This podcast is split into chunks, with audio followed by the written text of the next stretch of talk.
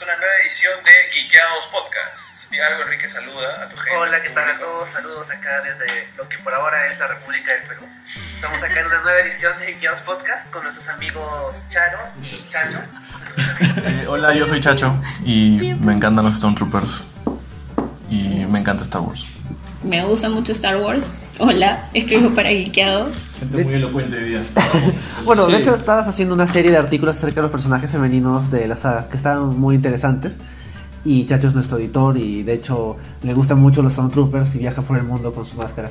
Como la máscara, como los, de- los pequeños golpes que tiene la máscara lo demuestran. O ese me cayó bien feo. Bueno, sí, disculpen, después de, de este, este- Hola Javier Ruiz que nos está escuchando también en vivo.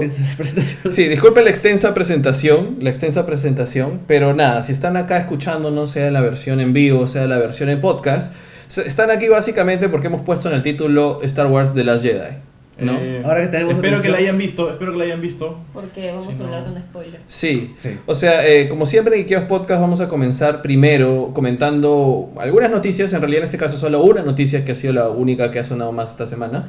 Y luego vamos a pasar directamente al análisis y a básicamente el review que hacemos nosotros con spoilers de Star Wars The Last Jedi. Así que en ese momento primero vamos a dar una apreciación sin spoilers y vamos a anunciar desde qué minuto, desde qué segundo, desde qué momento. Si no han visto la película eh, y no quieren spoilearse, pueden guardar el podcast y escucharlo después, ¿no? Es verdad. Sí. Bueno, ¿cuál ha sido la noticia importante? La única noticia más importante que lo que pasa en el país y el estreno de Star Wars es la compra de Disney a Fox. Ya lo habíamos comentado un poco antes, de hecho, Dos podcasts le hemos comentado de eso. ¿ah? sí, porque se venían los rumores y era como que viene la compra, luego Disney se echó para atrás, luego parecía que NBC también quería comprar Fox. Estuvo ahí, había un tema ahí complicado hasta que finalmente esta semana en una publicación oficial de la página web de la compañía Disney pusieron su anuncio de vamos a comprar Fox. Sí. ¿Qué piensan chicos ustedes de esta compra? Nosotros hemos hablado ya bastante. Que los hemos escuchado a ustedes.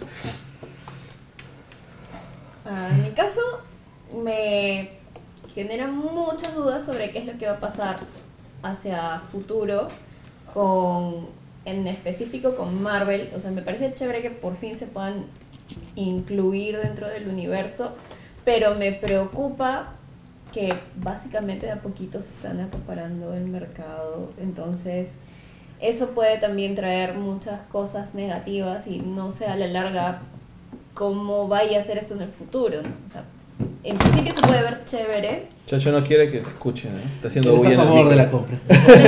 Se- soy un trooper, soy torpe, se me caen las cosas. Pero bueno, sí, decías. Sí. Este, y eso, nada, yo creo que hay que tener un poquito de paciencia para ver cómo se va a ir desplegando todo esto y esperar, creo que solo nos queda esperar lo mejor, ¿no? Porque Sí, o sea, yo de hecho no espero muchas cosas buenas. Ya, ya lo hemos comentado. Bueno, pero Chacho, Chacho, tu opinión primero. Perdón. Yo quiero que los X-Men tengan su película de Marvel. Es lo único que le pido en la vida y que se me echen con los Avengers. El resto me importa un bledo. Quiero que otra vez los X-Men vuelvan a ser importantes en el universo de Marvel. Porque como no tenían los derechos, los comenzaron a matar en los cómics. Comenzaron a ser relevantes y a hacer reboots estúpidos y sin sentido. Eh, y bueno, bueno, ya hemos tenido las películas que en- entre cosas muy malas y cosas relativamente salvables eh, han intentado mantener relevantes a los X-Men, pero ahora, bueno, po- podríamos volver a tener una historia de los X-Men muy bonita en el cine, tal vez como lo que se hizo con Spider-Man Homecoming, que rescató al personaje y le dio un nuevo aire. Eso es lo que a mí me, me gustaría ver, y ya luego el resto es como que sí, es, ma- es malísimo que haya un monopolio, así como acá hablamos de concentración de medios, o sea, hablar de concentración de, de casas productoras también es como que un peligro para ver hacia qué punto va a moverse el resto que no tiene Disney. Claro. Y lo que están tratando de salvar con el universo de X-Men, o sea, creo que nuevamente lo van a rebotear. O sea, Cada película es un reboot de ahí, ¿ah? y no sé, ya, yo ya le echaría tierrita a Fantastic Four porque traerlos por tercera vez, eh, a mí, no sé. Bueno, Para Spider-Man le salió bien en la tercera. Bueno, Sí. nos queda esperar nomás, ¿no? O sea, de hecho, lo único que. Ya lo hemos conversado un poco, pero creo que lo único que yo pasaría directamente al universo Marvel son los Fantastic Four. Porque hasta ahora no los han hecho bien. Y creo que tiene el potencial para empezar algo de cero completamente distinto a lo que han hecho antes, pero completamente distinto. Los X-Men me da cosita por todo el enredo que han hecho en cada película. Y creo que más bien el tema es, justamente con lo que ha dicho Chacho, que creo que nuestras, nuestras ganas de ver a los X-Men bien hechos y todo lo demás opaca un poco el tema de fondo que realmente Nos nubla la visión. nos nubla un poco la O sea, visión. igual hay más personajes que los X-Men. no- Sí. Necesariamente no los X-Men. sea, Pero, pero el tema es que, o sea, más allá de los despidos masivos y todas las cosas que va a haber, que, que Enrique ya, que ya, comen- ya comentó en el podcast anterior. Sí, Sí, creo- sí, o no? Creo sí. que no me acuerdo si lo llegamos a mencionar.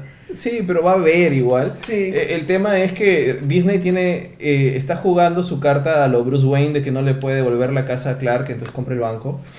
Eh, eh, y ese tipo de cosas, más allá del mismo monopolio, para la distribución en cine es bastante, bastante complicado. Porque ya no más con The Last Jedi, que vamos a comentar hoy día, están exigiendo, antes era 50-50 entre distribución y, y exhibición, ellos tienen ya el 60% de la exhibición que están exigiéndolo de, de forma arbitraria, porque pueden, porque es un gran, blockbuster y porque la gente de todas formas va a ir al cine y si los exhibidores quieren pasar su película, tienen que pagar el 60%. Es algo que un competidor independiente no puede hacer. Es algo que cuando tú vas a la oferta y quieres pagar tu cuota de pantalla para entrar en los cines y tienes 20.000 blockbusters y todos están eh, de alguna forma administrados por la misma distribuidora, ¿con quién compites? Ya no puedes hacerlo. O sea, de hecho el mercado se vuelve, va de su lado de la balanza con más fuerza. Y no solamente empresas chiquitas, sino que otras eh, quedan con menos que negociar, básicamente. Sobre todo porque tienen el poder de estos contenidos que la gente sí va a ver. Entonces, es una cosa bien complicadita. O sea, Bien Disney. Disney de cara a lo que... O sea, Disney es un monstruo. Es un monstruo. Quiere tener su propio canal de stream y necesita todos los contenidos posibles para tenerlo habilitado en el 2019. Y, y- y olvídate, va a comenzar a crear producciones en base a todos los personajes que ahora va a tener a su disposición, ya sea animados, ya sea en mini producciones o series, copiando el formato Netflix. O sea, nada va a detener a, a Disney. Al monstruo. Y, y menos ahora en la pelea de, de- de distribución de, de películas. O sea, Sí, o sea- vamos, na- nadie va a tener el dinero porque, claro, Disney justamente se ha hecho más dinero comprando y comprando y comprando cosas. O sea, yo, yo menciono solo el tema de distribución porque es un tema que, que conozco cerca por mi chamba y por lo que he hecho y por lo que he sufrido para meter un contenido en una plataforma o en, por, por hacer, por conseguir una pantalla más para una película. Que es complicado porque tienes que pagar por pantalla. Y te, te enfrentas de verdad a tener una agenda sobrecar- sobrecargada en todo el año en donde tienes que encontrar un huequito en donde tu película vaya a vivir porque al costado se estrena Avengers tanto, acá se estrena esta cosa, acá se estrena otra cosa. Y sabes que si toda la inversión que estás haciendo de dinero no va a servir de nada porque nadie va a ver tu pela. Claro, porque Disney va a invertir el triple en marketing y te va a ahogar entre los Sí. demás. Por más que la calidad no sea, sea mejor la tuya, Y- ver. Y la competencia es buena porque tú vas viendo que, ok, este cinecolor tiene tanto, este, esto tiene tanto, tiene tanto, tiene tanto, tiene tanto. Sí, hay varios que se, se reparte de una forma un poco más uniforme dentro de todo. Si todo lo controla la misma persona, ¿cómo haces? Ese es el tema. Que esto es un poco deprimente. Sí. No, pero bueno. Estamos hablando del- Es una realidad a la que nos vamos a tener que comercio. enfrentar. Ah, Estamos hablando del grupo del comercio. ¿no? No, más o menos también. Bueno.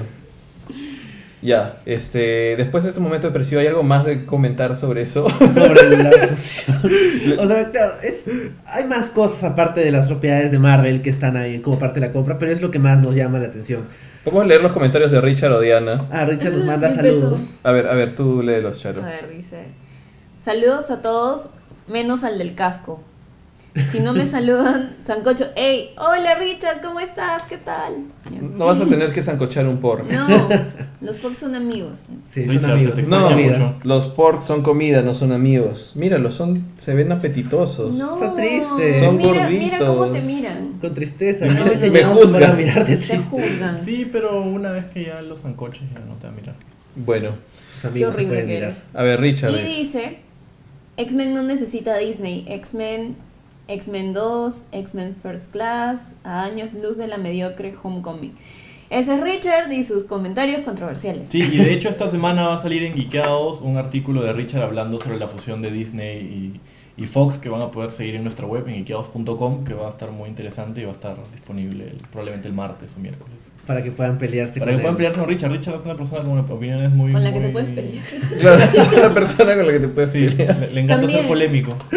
Saludos a Richard, gracias Hola, Richard por Richard. vernos.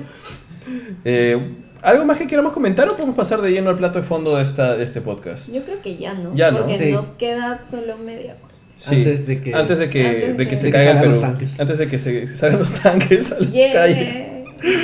Bueno amigos, vamos rápido entonces con el tema. Si están escuchándonos en vivo, dejen todos los comentarios que quieran por ir conversando con nosotros, preguntas, dudas, todo lo que quieran sobre Star Wars The Last Jedi y lo vamos a leer.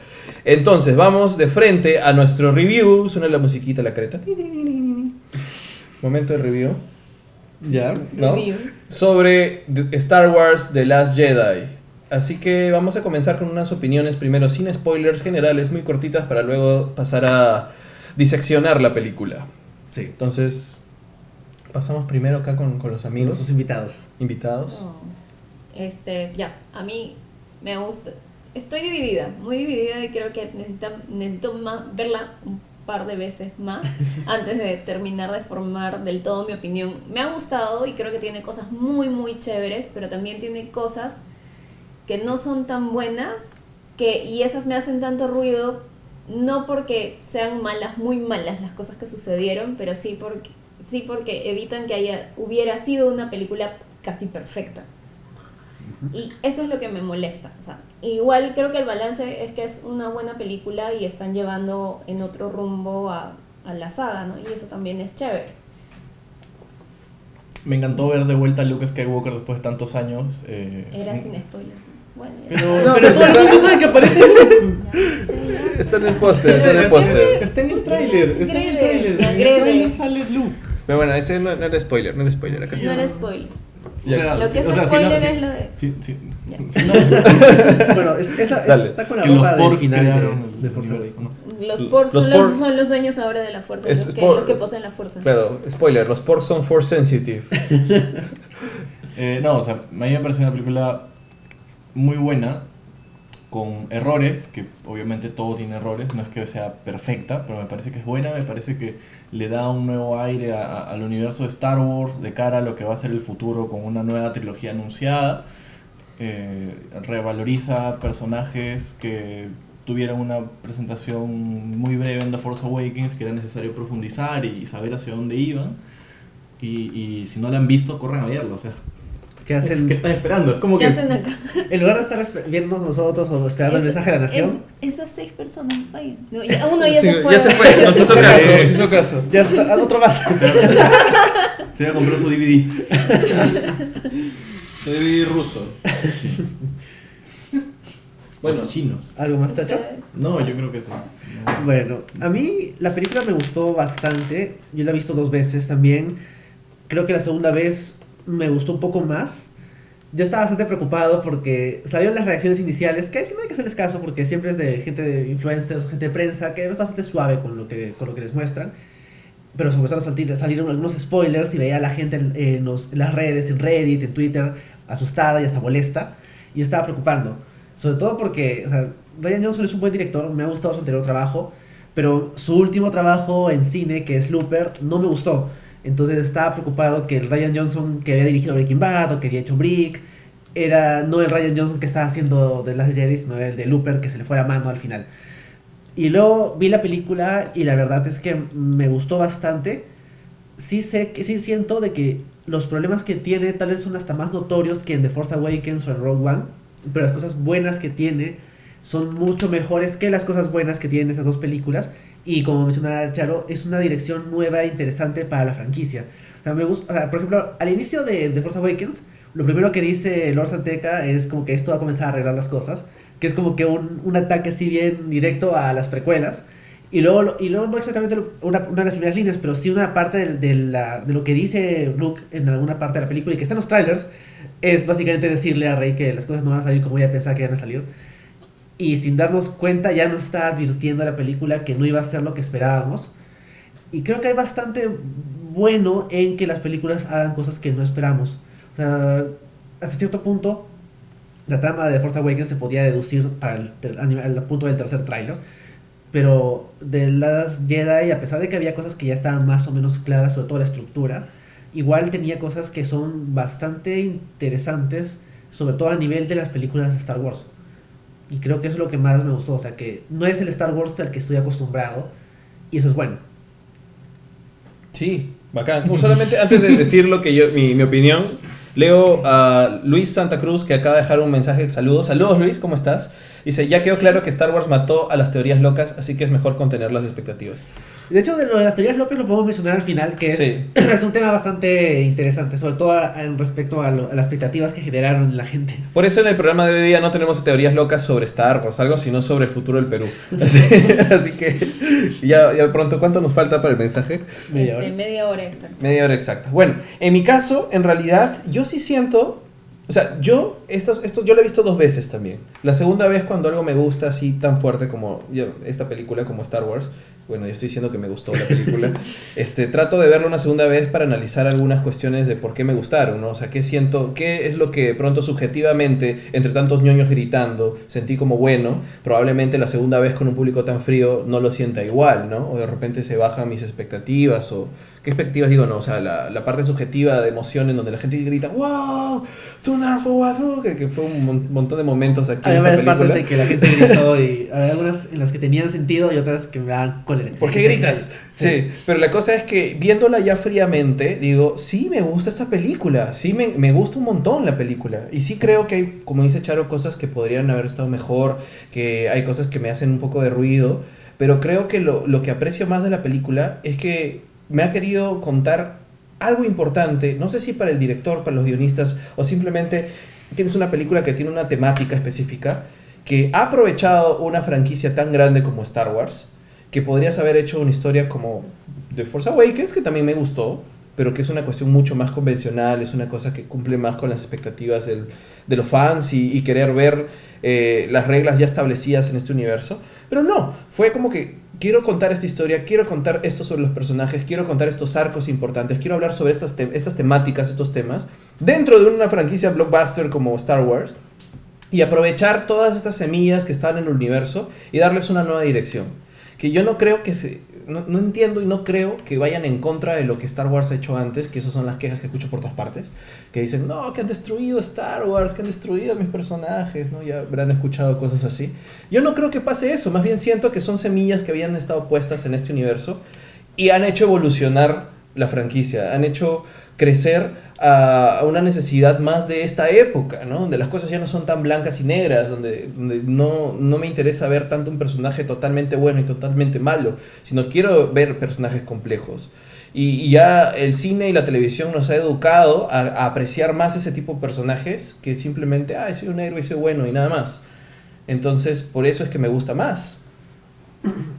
Interesante. Es una buena apreciación. ¿Algo más que decir antes de empezar a, a deta- de, de comentar más detalle de la película? No sé, quería que me, que me contradigan. O sea, que me digan, no, Roger, eres un tonto. No, no Tantos creo que. comentarios. o sea, al menos no por eso. No, mentira. Uh, pero No, por mi día a día, por mi vida. Tus decisiones, no mentira. Malo. Qué feo, ¿no? Ya. No, en realidad creo que hay mucho sen- de sentido en lo que dices, porque creo que no solo le pasa a Star Wars, sino también le pasa a otras franquicias como Doctor Who. O sea, ya sin alejarnos mucho de que ellos hayan decidido, por decirte, ahora tener de doctor una mujer, ha hecho que mucha gente se moleste. Estamos, en gen- estamos frente a generaciones que tienen estas estos contenidos que son muy son muy queridos para ellos como Star Wars, Doctor Who, no sé, un montón de cosas más y que ante la cualquier idea de cambio que represente cambio o un giro en el rumbo de, de las historias, o sea, tienes a gente saltándote a la yugular y diciendo no puedes hacer este tipo de cosas porque los personajes son así, la historia es esta y no puede ser de otra forma. Claro. Es verdad. Siento que, por ejemplo, cuando salió The Force Awakens, sabemos que, aparte de la que una vez, una vez que anunciaron el casting, comenzaron a haber algunas reacciones negativas, pero creo que las más, las más fuertes salieron cuando comenzaron, fue el primer teaser, y lo primero que vemos es a Finn. Y de hecho, en su, en su momento, mucha gente reaccionó negativamente, y luego por la película también. Y creo que ahora, o sea, ha sumado a la gente que o sea, simplemente no puede imaginarse a un personaje femenino como protagonista de la saga Star Wars, se le suma la gente que sin necesariamente estar en contra de eso, sí tiene una visión muy cerrada de lo que es la, la franquicia y lo que representa Star Wars. Y eso es un poco problemático porque uno debería estar dispuesto a ver que sus franquicias evolucionen. O sea, por ejemplo, en el caso de Doctor Who, Doctor Who tiene un montón de décadas y esperar a que siga siendo un viejito británico el Doctor es, bueno, tal vez británico puede, tiene que ser obligatorio, pero de que sea un viejito o un tipo blanco es decir que tiene que ser siempre lo mismo. Es como que no has terminado de captar parte de lo que te enseña esta franquicia. Y en el caso de Star Wars, Star Wars tal vez es un poquito más cultura pop y no es tan como que con un mensaje, pero algo básico que deberías tener de Star Wars es, no te puedes poner así extremista de tiene que ser así como yo lo digo, porque yo lo digo. O sea, no sé por qué los fans deberíamos tener este tipo de reacción tan cerrada, cuando deberíamos primero ver, reconocer las fallas de las cosas que vemos y apreciar las cosas que se hacen bien, en lugar de siempre tener la reacción negativa de "E- esto no me gusta, entonces todo el paquete está mal. Sí, o sea, una, una de las peores cosas y que pasa, pasó con The Force Awakens y que pasa ahora con, con eh, The Last Jedi es esto, ¿no? los fans que primero se quejan de la diversidad de los personajes. Claro, porque, y Porque usan- ¿por, por qué tienes personajes chinos? ¿Por qué tienes que ponerte como, como O- o- principal chino? ¿Por qué fuerzan la diversidad? O sea, es ridículo, es un universo diverso, es Star Wars. O sea, O sea, lo que a mí me llega siempre es que ocultan su racismo debajo de eh, ser políticamente correcto, dicen, Ah, ¿no? sí, sí. Y Dicen, ay, ¿qué hay que ser políticamente correcto? O sea, brother, es un universo no de blancos. no es un universo ario, no sé, no puede haber un montón de gente en el universo. Si tienes aliens, si tienes porks, no, tienes oye, o sea, hasta la First Order tiene oficiales que no son blancos. ¿no? Sí, aunque es gracioso porque el nuevo canon está tratando de limpiar un poquito el imperio, y ni siquiera el imperio es solo hombres blancos, sino que por ahí también hay bastantes mujeres, incluso mujeres de color, hombres de color. Entonces, como que ni siquiera los malos en Star Wars son tan cerrados como algunos sectores de los fans. Sí. Pero, pero bueno, creo que podemos seguir comentando específicamente ya con spoilers, Sí, ¿no? para meterle con todo. Así que si están escuchando hasta este minuto 22 de la Sí. transmisión y un poquito más, y no han visto la película y quieren, no quieren arruinársela por las sorpresas y spoilers que vamos a decir, entonces mejor guarden el podcast y escúchenlo después. Tan, tan, tan, tan. ¿Ya? Del anuncio PPK. Para que no se deprime. Claro, sí. Podemos comenzar con el primer spoiler y es que Kylo Ren le dio vacancias, ¿no? no, no sé. No, vamos en orden como habíamos planificado, creo, ¿no? Ya. Ya. Entonces, Rey Pues- y Kylo. sí. Juntos La, en un árbol. la trama central. está más central. La, la heroína, la heroína de, de esta saga nueva es, es Rey. ¿No? Sí. Rey Kenobi. Oh, wait. Bueno, en el caso de Rey hay bastantes cosas que comentar porque por un lado está su origen, que es tal vez una de las cosas más controversiales de la película, también su relación con Kylo, su relación con Luke, y no sé por, por cuál de los tres temas quisieran empezar.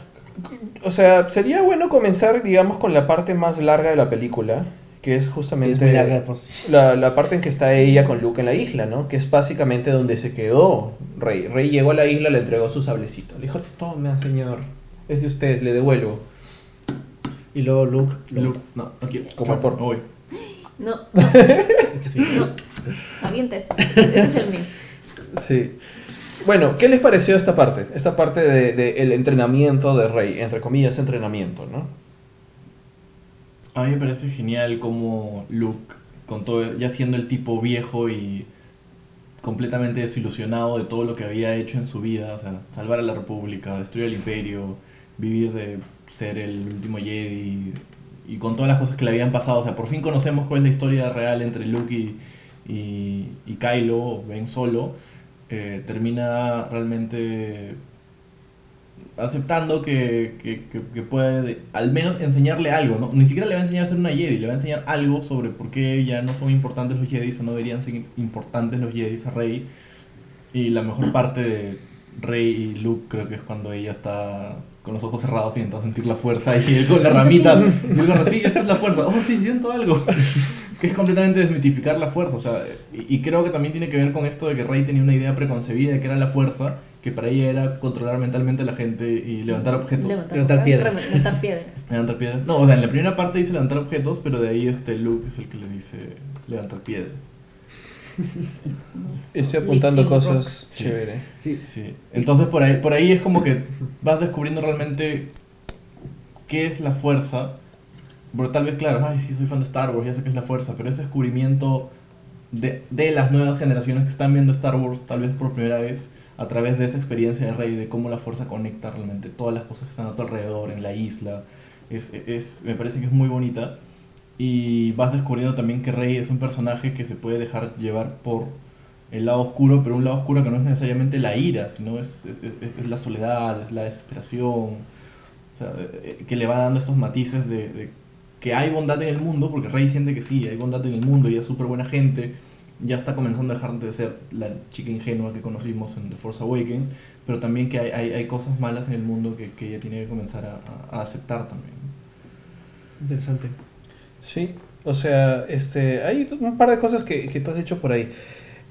Creo que la gente, por la forma en que The Last Jedi hacía básicamente un espejo a Una Nueva Esperanza, a New Hope, estaban esperando que de alguna forma... The Force eh, Awakens. The- Force Awakens. Ay, perdón, sí, The Force Awakens sea New Hope, que The Last Jedi sea un espejo casi exacto del Imperio Contraataca, ¿no? Entonces, toda esta parte del entrenamiento de Jedi, he visto varias quejas que la gente decía, ay, pero no entrenó nada y esto que lo otro, ¿no? entrenó Esto que va". No lo cargó. Claro, no cargó, no hizo así con la mente, levantar rocas. En la película te está diciendo que ese discurso ya fue, básicamente. Y que obviamente eh, la gran revelación sobre Rey después es ver el tema de sus padres, pero todo va construyendo ahí al hecho de decir que realmente esta historia es otra historia. Es una nueva generación, esto es un personaje totalmente distinto. Me gusta de esta parte de Rey sobre todo que ella entra de una forma, entra con todo el romanticismo cargado de, de, de Force Awakens De las viejas historias. de las viejas historias, que es algo que hablamos en el podcast del año antepasado, que nos gustaba que Rey tuviera todo esta, este romanticismo enorme sobre los Jedi. Tenía su casquito. Tenía el casquito y pensaba en estas grandes historias. Entonces el conocer a Luke para ella fue, wow, estoy conociendo al héroe de mi infancia. Y literal le dice, ¿no? O sea, tú eres una leyenda, ¿no? Es Sí. Luke Skywalker. Pero a través de todo este tiempo, y creo que es el mensaje de, de la película, que es algo que voy a repetir en cuanto comencemos todas las cosas, ella aprende, esa evolución del personaje es que estas decepciones que podemos tener, esas traiciones personales que tenemos, hace que ella crezca como persona y tome decisiones por sí sola. O sea, al final de cuentas ella termina saliéndose de acto, ¿no? Acto, sí. Deja, deja a Luke, le roba sus libros, le roba su libro. Se lleva sus Y libros. dice, yo voy a ir y voy a- y creo que puedo cambiar las cosas por cómo acercarme a Kylo y todo lo demás que es algo que vamos a He comentar visto después. ¿no? bondad en él. He visto bondad en él. Lo puedo cambiar, lo puedo convertir. Pero Esa es la típica de la chica. No, no, nada de Yo lo no, puedo nada de cambiar. Yo lo puedo cambiar. No, mentira. Sí, pero la, la cosa es que eh, me, me gusta que, que por más de que a mí me habían advertido, es lenta esa parte que te va a aburrir, a mí no me aburrió, porque yo sentía que cada escena en donde iba avanzando Rey iba decepcionándose un poquito más de Luke, y luego tenía un momento de esperanza, de decir, ah, no, pero puede ser que sí, y luego después, no, sí, no, y termina Pero- ella... ¿Ah? Perdón, ¿Sí? ¿no? ¿Ibas a Sí. decir algo? Es que creo que en esa parte Luke se dirige a ella, pero es como que la historia se dirige a los fans.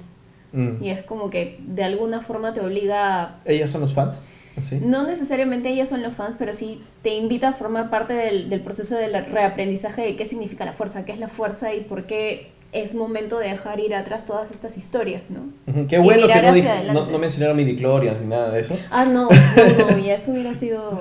No, claro, extremo. es que obviamente no mencionan nada de eso, pero así como... los apuntes del libro Jedi. Así Ah, como... sí, mira su conteo de midichlorian. Claro, así como George Lucas intentó reenseñarnos sobre la fuerza al meter midichlorians, Ryan Johnson ha dicho, no, olvídense midichlorians, pero también olvídense un poco de cómo funciona la fuerza en la saga original.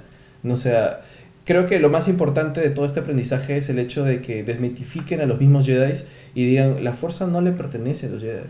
Y por eso es tan importante este, los padres de, de Rey. Entonces ya no pertenece. Comenzamos. Mencionemos el spoiler, ¿no? Claro, el, el spoiler grande y controversial es que no importa, o sea, los, da- no- los padres del rey no son nadie. No es Obi-Wan, no es Qui-Gon, no es Palpatine, no es Luke, no es Leia. Eran unos borrachos. Sí. Bueno, la vendieron por dinero. La vendieron por dinero para seguir tomando y se murieron. Es súper fuerte eso. Sí. Y vivir en negación de eso. Sí, o sea, eh, el tema es que la fuerza no es de los Jedi y ni siquiera, y eso es lo que creo que más le duele a los fans, ni siquiera es, es de los Skywalker. No pertenece al linaje de los No. Skywalker. Y hay un énfasis repetido en el hecho de que la, la Mighty Skywalker Blood, ¿no? la gran fuerza de la, de la sangre Skywalker, Ahora que es, ya no, no necesariamente es de ellos. O sea, me hace pensar que de repente la, la trilogía que le, hace- le han dado a Ryan Johnson puede derivar directamente del episodio 9. O sea, porque se muere Kylo Ren y ya no hay más Skywalkers. ¿ah? O sea, Sí, la verdad es que sí, no hay Sí. más. Ya no hay más. y supuestamente su trilogía A es... menos que tenga hijitos. Kylo Ren. Creo. menos que se clone. Ah, Ah, ah. Muchos niños lloran. No creo que metan el tema de, lo- de la clonación, Bueno, pero... Y de hecho, con el tema de, de linaje Skywalker y todo esto, también nos olvidamos de que o sea, Anakin no era nada, o sea, Anakin es el elegido de la fuerza, pero el nombre Skywalker... Era un esclavo. E- Exacto, era un esclavo y el nombre Skywalker no significaba nada en episodio 1. Simplemente comenzó a ser importante por, bueno, Vader por, y por- Luke. por las hazañas de. Sí. No, por la, la leyenda. Y ese apellido era de Shmi, ¿no? De su madre. Es O sea, cierto, sí. No, no- no- no Esclava. se habla nunca del padre, la madre siempre fue esclava hasta que la liberaron. Y Skywalker realmente llega a ser un hombre importante cuando él se vuelve Malo. Vader. Porque antes era el, el Padawan Skywalker muy famoso, ¿no? Que, pero tampoco es que no estaba ni siquiera en una posición de autoridad. Claro. Para la galaxia no era nadie, era para Bueno, su círculo chiquito. Pero Claro. en el canon, Vader no se, no, se, no se sabía que Vader era Anakin. Ah, es verdad. Solo, o sea, Luke de hecho sale de la nada y es el Skywalker. Sí, pero para nosotros los fans es Skywalker. muerte. Sí, eso. O sea, es que ahí también es cómo se construye la leyenda de Luke. Porque una cosa es la leyenda de Vader y otra cosa es la leyenda de Luke. Claro. O sea, Luke es el tipo que destruye la estrella de la muerte. Es el tipo que acaba con el imperio y en la segunda estrella de la muerte. La, la- la segunda la hablando. Claro, bueno, nadie lo sabe. Pero o sea, es el tipo que al final pone fin a, a- a los Sith, la balanza de la fuerza, whatever. ¿Qué, qué es Eh, del balance y la fuerza? Igual. ¿no? Claro, o sea, es O como sea, que ya, Luke era el gran héroe al final de, de- de la, de la rebelión junto con todos los operativos militares y demás. Pero después de eso era como que, bueno, es el Jedi, ¿no? O sea, Sí. él es el que tiene el poder de hacer todo.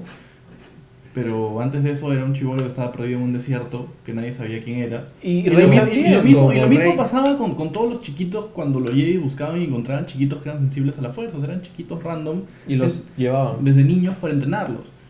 O sea, siempre ha existido esto de que la fuerza ha estado en diferentes personas, pero claro, a raíz de, eh, digamos, la, la trilogía original es que surge el mito de los Skywalker. Claro. Y, y es que y todo el mundo pierde el horizonte de que hay más gente que es sensible a la fuerza y no solo los Skywalker. Claro, Y o que- sea, Obi-Wan no era nadie antes de que les descubrieran que tenía poder para la fuerza. Lo mismo Yoda o Mace Windu, simplemente eran tipos random que, que tenían la habilidad. Alguien los encontró, los entrenó y por eso fueron tan importantes. Pero no es que tuvieran algo especial en su sangre. No es que Es el que- abuelito de Yoda fuera El tema es que en la trilogía original los únicos que son sensibles a la fuerza son los Skywalker y no se habla de nadie más. Esta película te dice, hay un universo de gente que puede estar, es sensible a la fuerza. Y en esta película nomás, no solo los Skywalker son sensibles a la fuerza y no solo Rey, sino termina con este niño que te das cuenta que también es sensible a la fuerza. El Broom Boy. El Broom Boy. Broom Kit. Sí, Broom Kit. Sí. Broom Claro, Kid, tiene- Broom Boy. en, en el diccionario visual tiene nombre el niñito, pero no me acuerdo cuál es. Ya. Sí, pero eh, el tema es ese. En esta trilogía, de alguna forma, no solamente. eh, O sea, la gente esperaba que, que Rey sea un Skywalker o que sea Kenobi o algo, ¿no? Pero te están poniendo de, de hachazo de que en realidad cualquiera puede ser. Y si tú te quejas que mi, mi heroína y mi- mis nuevos personajes no sean lo que tú esperas, en realidad pueden ser cualquiera. Y eso es lo bonito de esta, de esta, de esta película, es bonita esta saga. Puede Eso ser. es lo bonito y además a mí me da un poquito de miedo porque nunca va a acabar. Ah, bueno, Bueno, también. o sea, se va a acabar el mundo, pero Star Wars nunca. Claro. Sí, ahora que es de Disney. Ahora que es de Ahora Disney lo van a explotar hasta más, hasta más no poder, ¿no? Sí. Este, tenía algunos puntos más sobre Rey y es el hecho de que en esta en este contexto que nosotros vivimos lo sentía relevante y mientras veía la película pensaba en eso en realidad. Es el tema de que tenemos muchos maestros caídos últimamente. O sea, ¿De qué hablamos? locales y también Perú. internacionalmente, ¿sabes? Locales sí, Perú, porque tienen gente de teatro, en cine, escritores, guionistas Ah, que tú terminas, a- habías admirado de alguna forma por algo que hicieron que es de alguna forma, entre comillas, leyenda, y que terminas dándote cuenta que realmente no vale la pena, pues porque tienen otras miles de razones por las cuales desacreditarlo completamente. Y en el mundo estamos viviendo en una situación así. O sea, en el mundo. ¿Qué se cayó? Ah, ya, perdón. Por- el por-. En el mundo también, o sea, todos los casos que estamos viendo terribles en realidad, de no solo acoso, sino... eh, creo que es poca la lista de, de- de cosas terribles que la gente hace y que está saliendo a la luz, eh, de, de gente que de alguna manera aportó al circuito del arte en general, que para nosotros en algún momento podrían haber sido, este, no sé, pues algunos profesionales que no, no necesariamente que admirar, pero que ver porque consumíamos sus trabajos y todas las demás cosas. Y pucha, realmente vivimos en una etapa y en un año de constantes decepciones. Este año ha sido súper decepcionante de mil formas. Mm, Sí, tiene sentido. También, o sea, y, y más o menos también en esa línea, o sea, también una cuestión es decirte que esta in- institucionalidad, esta infraestructura, toda esta idea de lo que eran los Jedi, así como los Jedi pueden reemplazar por cualquier otra cosa, cualquier sistema en el que uno de ustedes, uno de nosotros haya creído, también es, no solo las personas tienen pies de barro, sino las instituciones Las también. instituciones también, claro. Claro, Disney claro. mismo.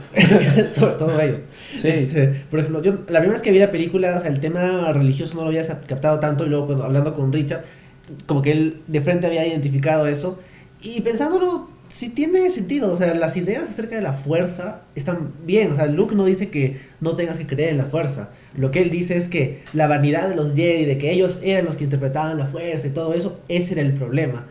Y eso, esa idea me gusta porque es una idea de que tal vez la espiritualidad en sí no está mal, sino las formas como se institucionaliza. Y por ejemplo, a través de- del nuevo canon se han ido metiendo más, como que por ejemplo, este, los guardianes de los Wills que salían en Rogue One, Claro. que era otra forma de, de- de apreciar la fuerza, o la el Iglesia de la Fuerza, que era el grupo de Lord Santeca, también es otra forma de acercarse a la fuerza. O sea, O sea, Chirrut es un personaje, de alguna forma, Chirrut se llama, ¿no? sí. Chirrut. Chirrut, eh, que no necesariamente es force sensitive literalmente hasta que lo ves caminando completamente tranquilo haciendo su, su rezo y dices, no, tiene algo que ver porque no, no se ha muerto, se está pasando entre balas y sigue vivo, ¿no? O sea, no le pertenece a, a esta institución conocida eh, de alguna forma, eh, iba a decir burocrática o algo, pero no sé, o sea, el templo Jedi como era tenía demasiadas, demasiados errores, ¿no? Y, la fuerza de por sí no es lo malo, el, el problema es la gente y las instituciones. Y lo dice Luke, ¿no? O sea. Luke lo dice, no, sí, o sea, los Jedi en su vanidad dejaron que, lo que siempre decíamos, ¿no? O sea, los Jedi eran tan sonsos que dejaron que, Seguían votando por la misma que, persona. que, claro, Sidious que, que, gane, que sí, Sidious sí. sea el que siga creciendo y moviendo todo. Iba a su segunda vuelta y votaban por el menos malo. Sí.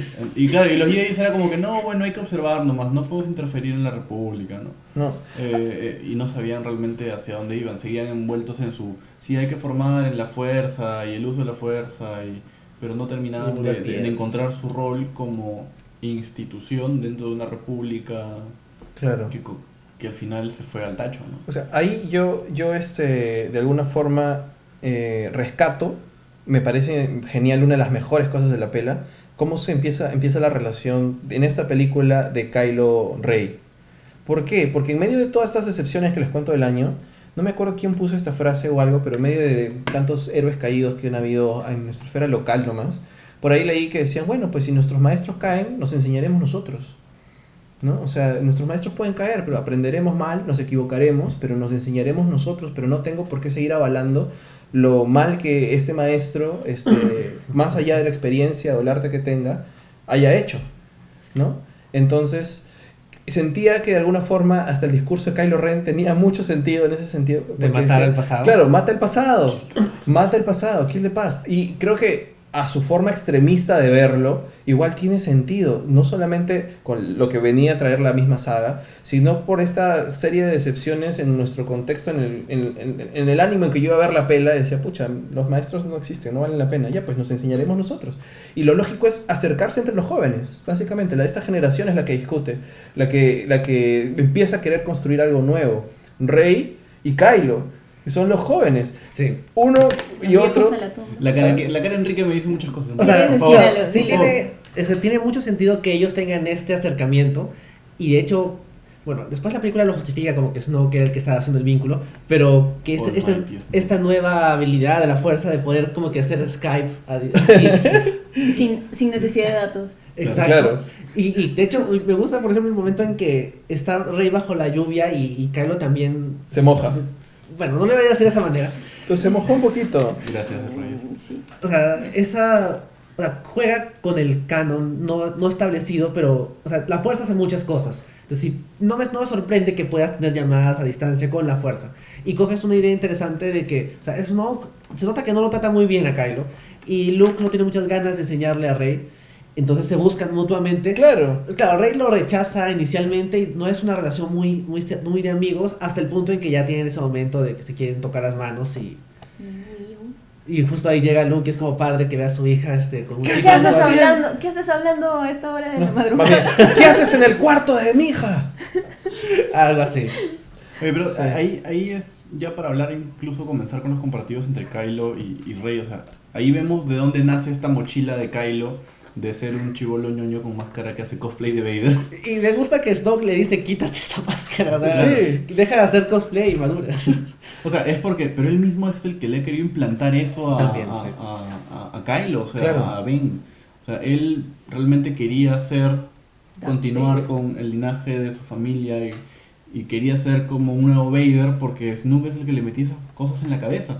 O sea, y él se va dando cuenta de que al final, en la interacción con, con Rey, de que él puede realmente ser mucho más que, que Snoop y que él puede ser su propio, su propio ser, ¿no? O sea, no tiene por qué imitar a nadie. Así él tenga la sangre de Skywalker, o sea, él también siente que puede liderar y, y- y- y Sí. crear una nueva orden, como O se sea, llaman. ¿no? yo creo que en realidad, este, lo que. Tratando de hacer un poco el símil, ¿no?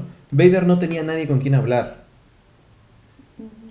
O sea, Y, y los dos, Rey y Kylo, son personajes muy solitarios. Sí, a eso me refiero. O sea, entre los que los dos se hayan encontrado con Skype o no, no importa.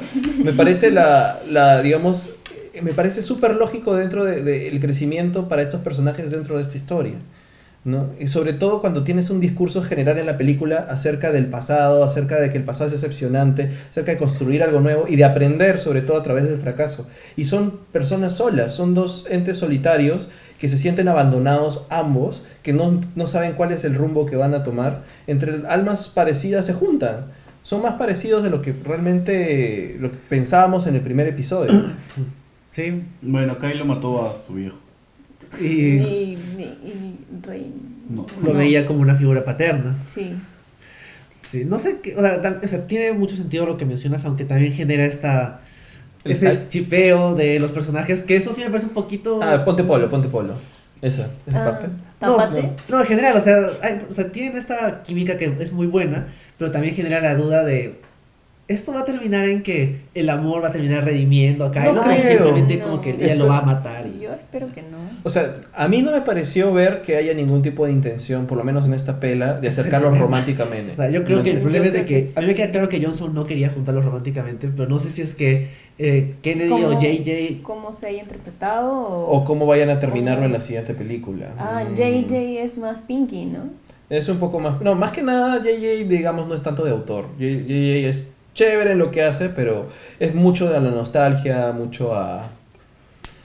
A O sea, repetir, va a ser- va a ser repetir un lo que Star ya... Killer 2. Yo creo, yo probablemente, yo creo que el, el ingreso de JJ puede ser básicamente tener una especie de regreso al Jedi actualizado y no necesariamente un aporte distinto como se ha hecho de las Jedi, ¿no?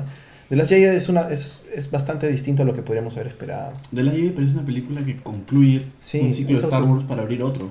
es como una temporada, una serie. Sí, o Sí. sea, te, te- te cierra algo y tú dices, wow, o sea, a partir de aquí va a venir algo completamente nuevo y distinto a lo que ya hemos visto. Es que, Debería. es que Bien. cierra como... Es que en realidad es lo que uno espera de una película. El, el tema es que las películas 2 o en medio de una saga terminan siendo puente y esta es- la menos puente posible. Agarra el puente y lo quema. Sí, porque en realidad es una película sobre crecimiento, sobre aprendizaje y sobre decepciones, sí, a través del fracaso, qué sé yo. Pero cómo de pronto uno tiene que renunciar a, a lo que tú pensabas que era correcto para crecer y ser mejor persona. Básicamente de eso trata. O, o peor persona en el caso O de Kylo. Porque al final, o sea, es Pero que- igual es, no- ni siquiera es peor persona, es ser lo mejor que él puede que ser, puedes- o sí, sea, sí. alcanzar su objetivo, Sí, dentro de la mente ser, de Kylo, ma- ser más ser malo que. Vader. Exacto. Dentro de la mente de Kylo está haciendo lo correcto y además está haciendo lo que Vader no logró hacer. O sea, de alguna forma, Vader quería join me, uh, ¿no? Uh, together we can rule the galaxy as father and son, Sí. como le dice Rey. Pero Vader no llega a matar a, a Sidious hasta que él ya está moribundo. O sea, no, no, no, nunca, nunca tuvo un momento de él ser el líder, el supremo líder. Cierto. Y, y ya es el supremo líder, Kylo Ren. Sí.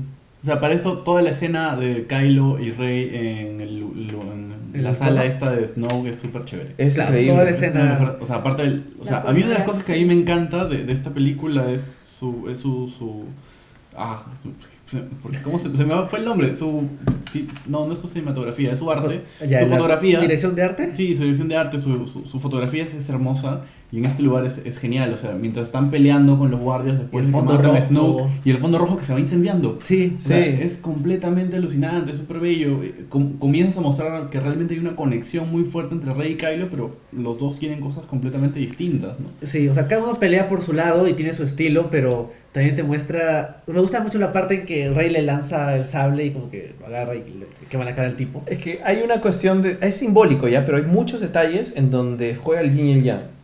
Porque ya no es blanco y negro. O sea, igual, la primera saga tampoco era blanco y negro porque Vader se redime y todo lo demás. Pero igual, él jugaba un poco más a los absolutos. Siempre ha sido así de, estos son buenos, estos, Y estos son, malos. malos. sí. Exacto. Y este era malo, pero se volvió bueno. ¿no? En, en este caso, desde de, desde Force Awakens ya te introducen un poco la dualidad en el sentido de que el mismo Finn era un Stormtrooper, se pasa salvando de la resistencia. Pero es en esta película en donde hay más simbología de que lo bueno no es 100% bueno ni lo malo no es 100% malo. Desde que los mismos, la misma resistencia lidiaba con los vendedores de armas ilegales, ¿no? Desde que me parece increíble que cambien de espadas, por ejemplo. O sea, Rey usa la espada roja y finalmente Kylo por un segundo, pero usa, el sable azul. Creo que es una película sobre dualidades también. ¿no? Sí, sí, eso lo Sí. veníamos hablando ahorita en el carro. Es una película donde todos tienen este lado bueno y malo. Y al final es lo que te hace ser la persona que eres, ¿no? Lo mismo pasó con, con, con Luke. O sea, cuando Luke intenta matar a, a, a Ben, o sea, se deja llevar por, Por la ira. el, el miedo. El El miedo, miedo, el miedo, ira, o sea. miedo, es cierto, miedo. Y, y es un tipo que vive así Y cargando. el miedo lleva a la ira, y la ira lleva al lado oscuro de la fuerza. Y él mismo se detiene, o sea, y vive con ese conflicto de, o sea, tengo que, ya sé que no lo voy a matar, pero no quiero hacer nada, quiero huir, quiero ocultarme y no saber nada del mundo y que el mundo se pudra mientras yo me, me, me quedo aquí. Pero al final también te, te lleva a esta reflexión final de, ya, al final, claro, todo puede estar mal, pero si tú no tomas acción, eh, vas a dejar que todo se pudra a tu alrededor mientras tú lo ves todo desde tu isla con tu plasma mental. Claro. En en ese sentido, Luke también crece, o sea, también aprende. Y viene su maestro para enseñarle. ¿Ves? Es una película es- sobre el aprendizaje. Es la cosa más genial del mundo cuando aparece Yoda. Y le da su golpecito. Skywalker. Y es el Yoda del, del Imperio Contraataca, El no es el Yoda de las precuelas, que era mucho más, El más Yoda serio. Aunque más allá de la marioneta, la personalidad es más chistosa que de Maestro Simi. o sea, Ah, y lo trolea ¡Joven Luke. o Enrique! sea, como- Sí. Y habla así. Y, con- y me gusta la parte que Yoda genera truenos. Sí. Porque Obi-Wan siempre decía como que "Oye, si me matas voy a ser más fuerte de lo que te imaginas. Pero solo se parece como fantasma y se sienta, a pesar de que es un fantasma, Sí. porque está cansado. Y no hace Está nada. O sea, es un fantasma viejito, cansado. Y no hace nada más. ¿Dónde está lo más poderoso? Y ya, pues ves que, que Yoda puede invocar truenos. Y tiene presencia física en el. en- puede tener efectos en el mundo físico. Entonces, ah, bueno, o sea, ser fantasma en la fuerza sí vale la pena. Sí, Ah. este, chicos, eh, los comentarios los vamos a leer un ratito, vamos a tratar de terminar esto y, y no sé si ya salió el mensaje de la nación. Ya debe estar por empezar. No es un mensaje, es una entrevista. Es una entrevista. PPK justificando. Este, ¿Por qué, no di- por qué no dice nada? ¿Por qué Vamos no- a hablar de otro, de otro, de otro, de otras decepciones. Eh, Bueno, Ho- Holdo, no, Bueno, Leia, dicen- dicen. Leia lo Bueno, dijo, ¿no? Spoilers, spoilers. No necesitamos héroes, necesitamos líderes. Spoilers del mensaje de PPK. A PPK ver. se disculpa por no haber explicado los temas. Yo no he mentido, dice, no soy corrupto. Bueno, Mm, ya. Ya. pueden seguir con nuestro podcast, no Sí. se van a perder de nada. En Star el- Wars más PPK. interesante. No Sí, sí, sí, no va a decir nada nuevo PPK. Entonces sigamos con podcast y luego, Sí, sí, luego sí. hacemos teoría Luego comentamos lo, lo que dijo PPK. Sí, le digo, los comentarios que nos están dejando los vamos a explicar, los vamos a comentar igual. Este, no, deja- sigan escribiéndolo por ahí, los vamos a responder. ¿Algo más acerca de Kylo Ren? Este, Eh, Mm, Igual siempre va a seguir siendo un tipo llevado por la ira. O sea, ese es su gran motivo. Sí. Pero es que ahí algo ha pasado, porque en algún momento cuando están peleando, este, creo que Luke y Kylo, hay algo que le dice, tanto odias a tu padre. una ah, en algún dice, momento "No, lo le, odio". le dicen, Ajá. tanto odias a tu padre, no, no sé si fue Rey, creo que creo fue Rey, Rey. Ajá. fue Rey. Entonces ahí debe, debe haber pasado algo que lo haya llevado a ese punto. No sé si el haberse sentido abandonado por sus padres y frente al maestro que en algún momento lo ve y, e intenta matarlo. Pero, pero es esto, mis padres me dejan con este tipo que me trató de matar en la noche. Claro, o sea, pues es, es- igual tiene, tiene pero, sentido algo. pero superas, ¿no? Ya, pues. No, Era un niño. Kylito. O sea, le han lavado el niño. pero le han, le han crecido lavando el cerebro a Kylo. O sea, y- Y otra vez, bajo los mitos de el pasado, el gran Vader. Por eso creo que la, la rotura de la máscara va más allá. O sea, eh, él fácil pensaba que iba a ser el nuevo Darth Vader hasta que se encuentra con esta chica Rey que le saca la miércoles en la, en, el- en la nieve y que se da cuenta que puede, porque conversan, ahí hablan de, de otras cosas, o sea, mientras están peleando. De, él intenta ser su maestro, Y ¿no? dice, yo te puedo entrenar. Yo te puedo Sí. entrenar. O sea, ve, supongo que crece también bajo la lógica de que los fans antiguos siempre hay, de siempre hay un maestro, siempre hay un aprendiz, los Sith, y él no es un Sith. Eh, el supremo líder Snoke tampoco es un Sith. La gente... Es más, nunca sabremos qué es el ¿Qué, supremo qué líder. Bueno, sí, eso es, un poco problemático. hasta que salga un libro después de 10 años en donde hagan como que, ah, la precuela de Snoke. O sea, ahí sí queda el vacío porque El de eso, o sea, ¿por qué, por qué, qué, qué tan fácil era corromper a Kylo? Y eso sí es un pequeño problema que tal vez con un cómic, un libro termine llenándose ese vacío y, y la película termine quedando un poco mejor. Porque sí, o sea, Just usual Disney. Sí. o sea, por- porque sí me gustaría saber qué, por qué tan, qué tan fácil fue convencer a Kylo de que se pase al lado oscuro. No, Pero sea, me gusta esto de que, o sea, él ya estaba con un paso en el lado oscuro y Luke termina siendo responsable de que ya dé el salto. O sea, Claro. ve que su maestro lo quiere matar. Entonces ahí como que se le confirma todas las mentiras que Snoke le dijo acerca de los Jedi y es como que no, pues ahora sí yo no puedo seguir siendo un Jedi. Es que creo que, que la, la decepción es fuerte cuando, te, cuando el que te dice que va a pasar algo malo. O sea, el malo te dice, ve, mira, este, los Jedi también son malos. Tú no quieres creerlo y lo defiendes y terminan siendo igual. Es como cuando pasando. los fujimoristas dicen PPK va a terminar siendo un corrupto y sale que recibió plata de Odebrecht. Claro, más o menos. Y te lo está diciendo alguien que sabes que es malo. O sea, es, Sí. es como que es, todo es lo mismo, todo es lo mismo, decepción tras decepción. No, y, y ahí hay bastante de lo que de lo que decía en ese momento de conversación de, de Rey y Luke, así como el atardecer, ¿no? O sea, sí, yo, yo le he fallado a Kylo, pero es como, claro, al final, está bien, tú le puedes haber fallado como maestro, pero él también se, se terminó dejando llevar por estas cosas, ¿no? Y, y hay esto de que, que no- de lo que no hemos hablado, ¿no? O sea, Kylo pudo tranquilamente volar en pedazos el- la, la- La la zona de comando donde, donde Ah, estaba Leia. Y no Sí. lo hace, o sea, Es que ahí. ahí todavía se, se demuestra que es un tipo conflictuado y que es el inicio de la película y termina siendo ya el tipo lleno de ira que quiere acabar con todo el mundo y no le importa. Sí.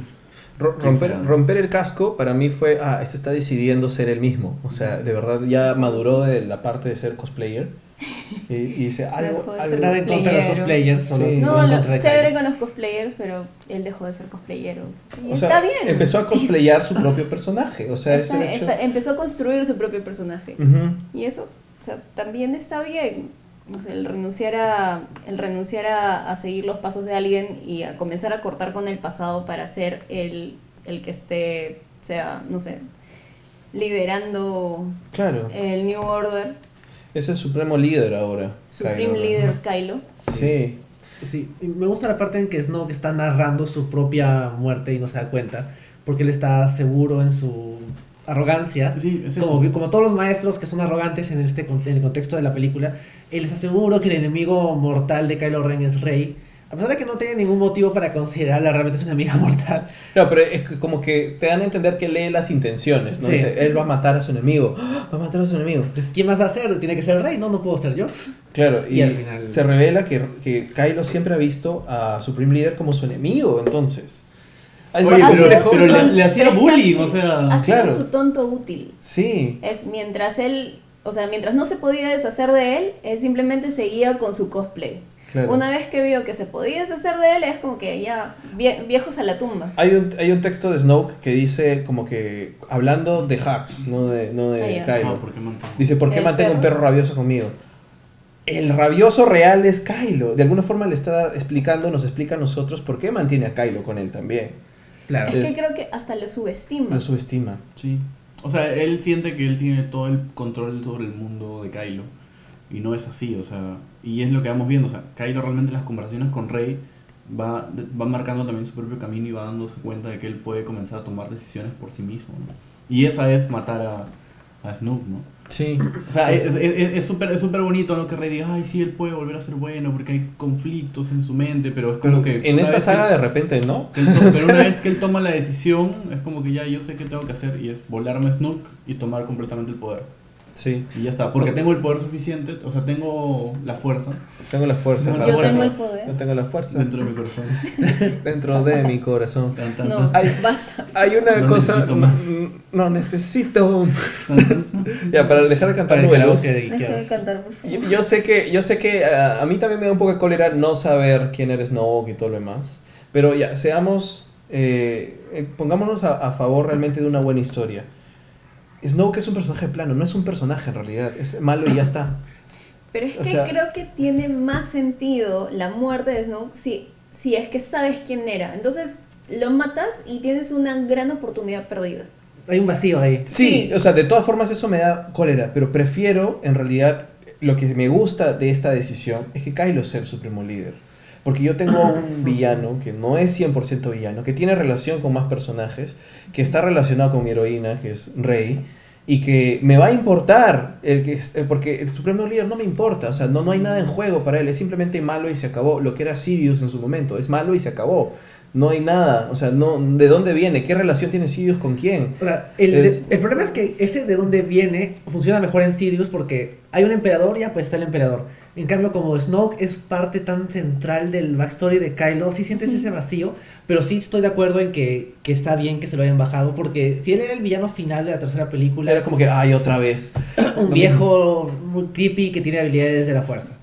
O sea, me gusta, por ejemplo, que algunas cosas lo distinguen de, de Sirius, porque o sea, Sirius no usa tantos colores, y que Snoke use dorado, y que sea tan grande, y que tenga este fondo rojo. No o sea, es emo.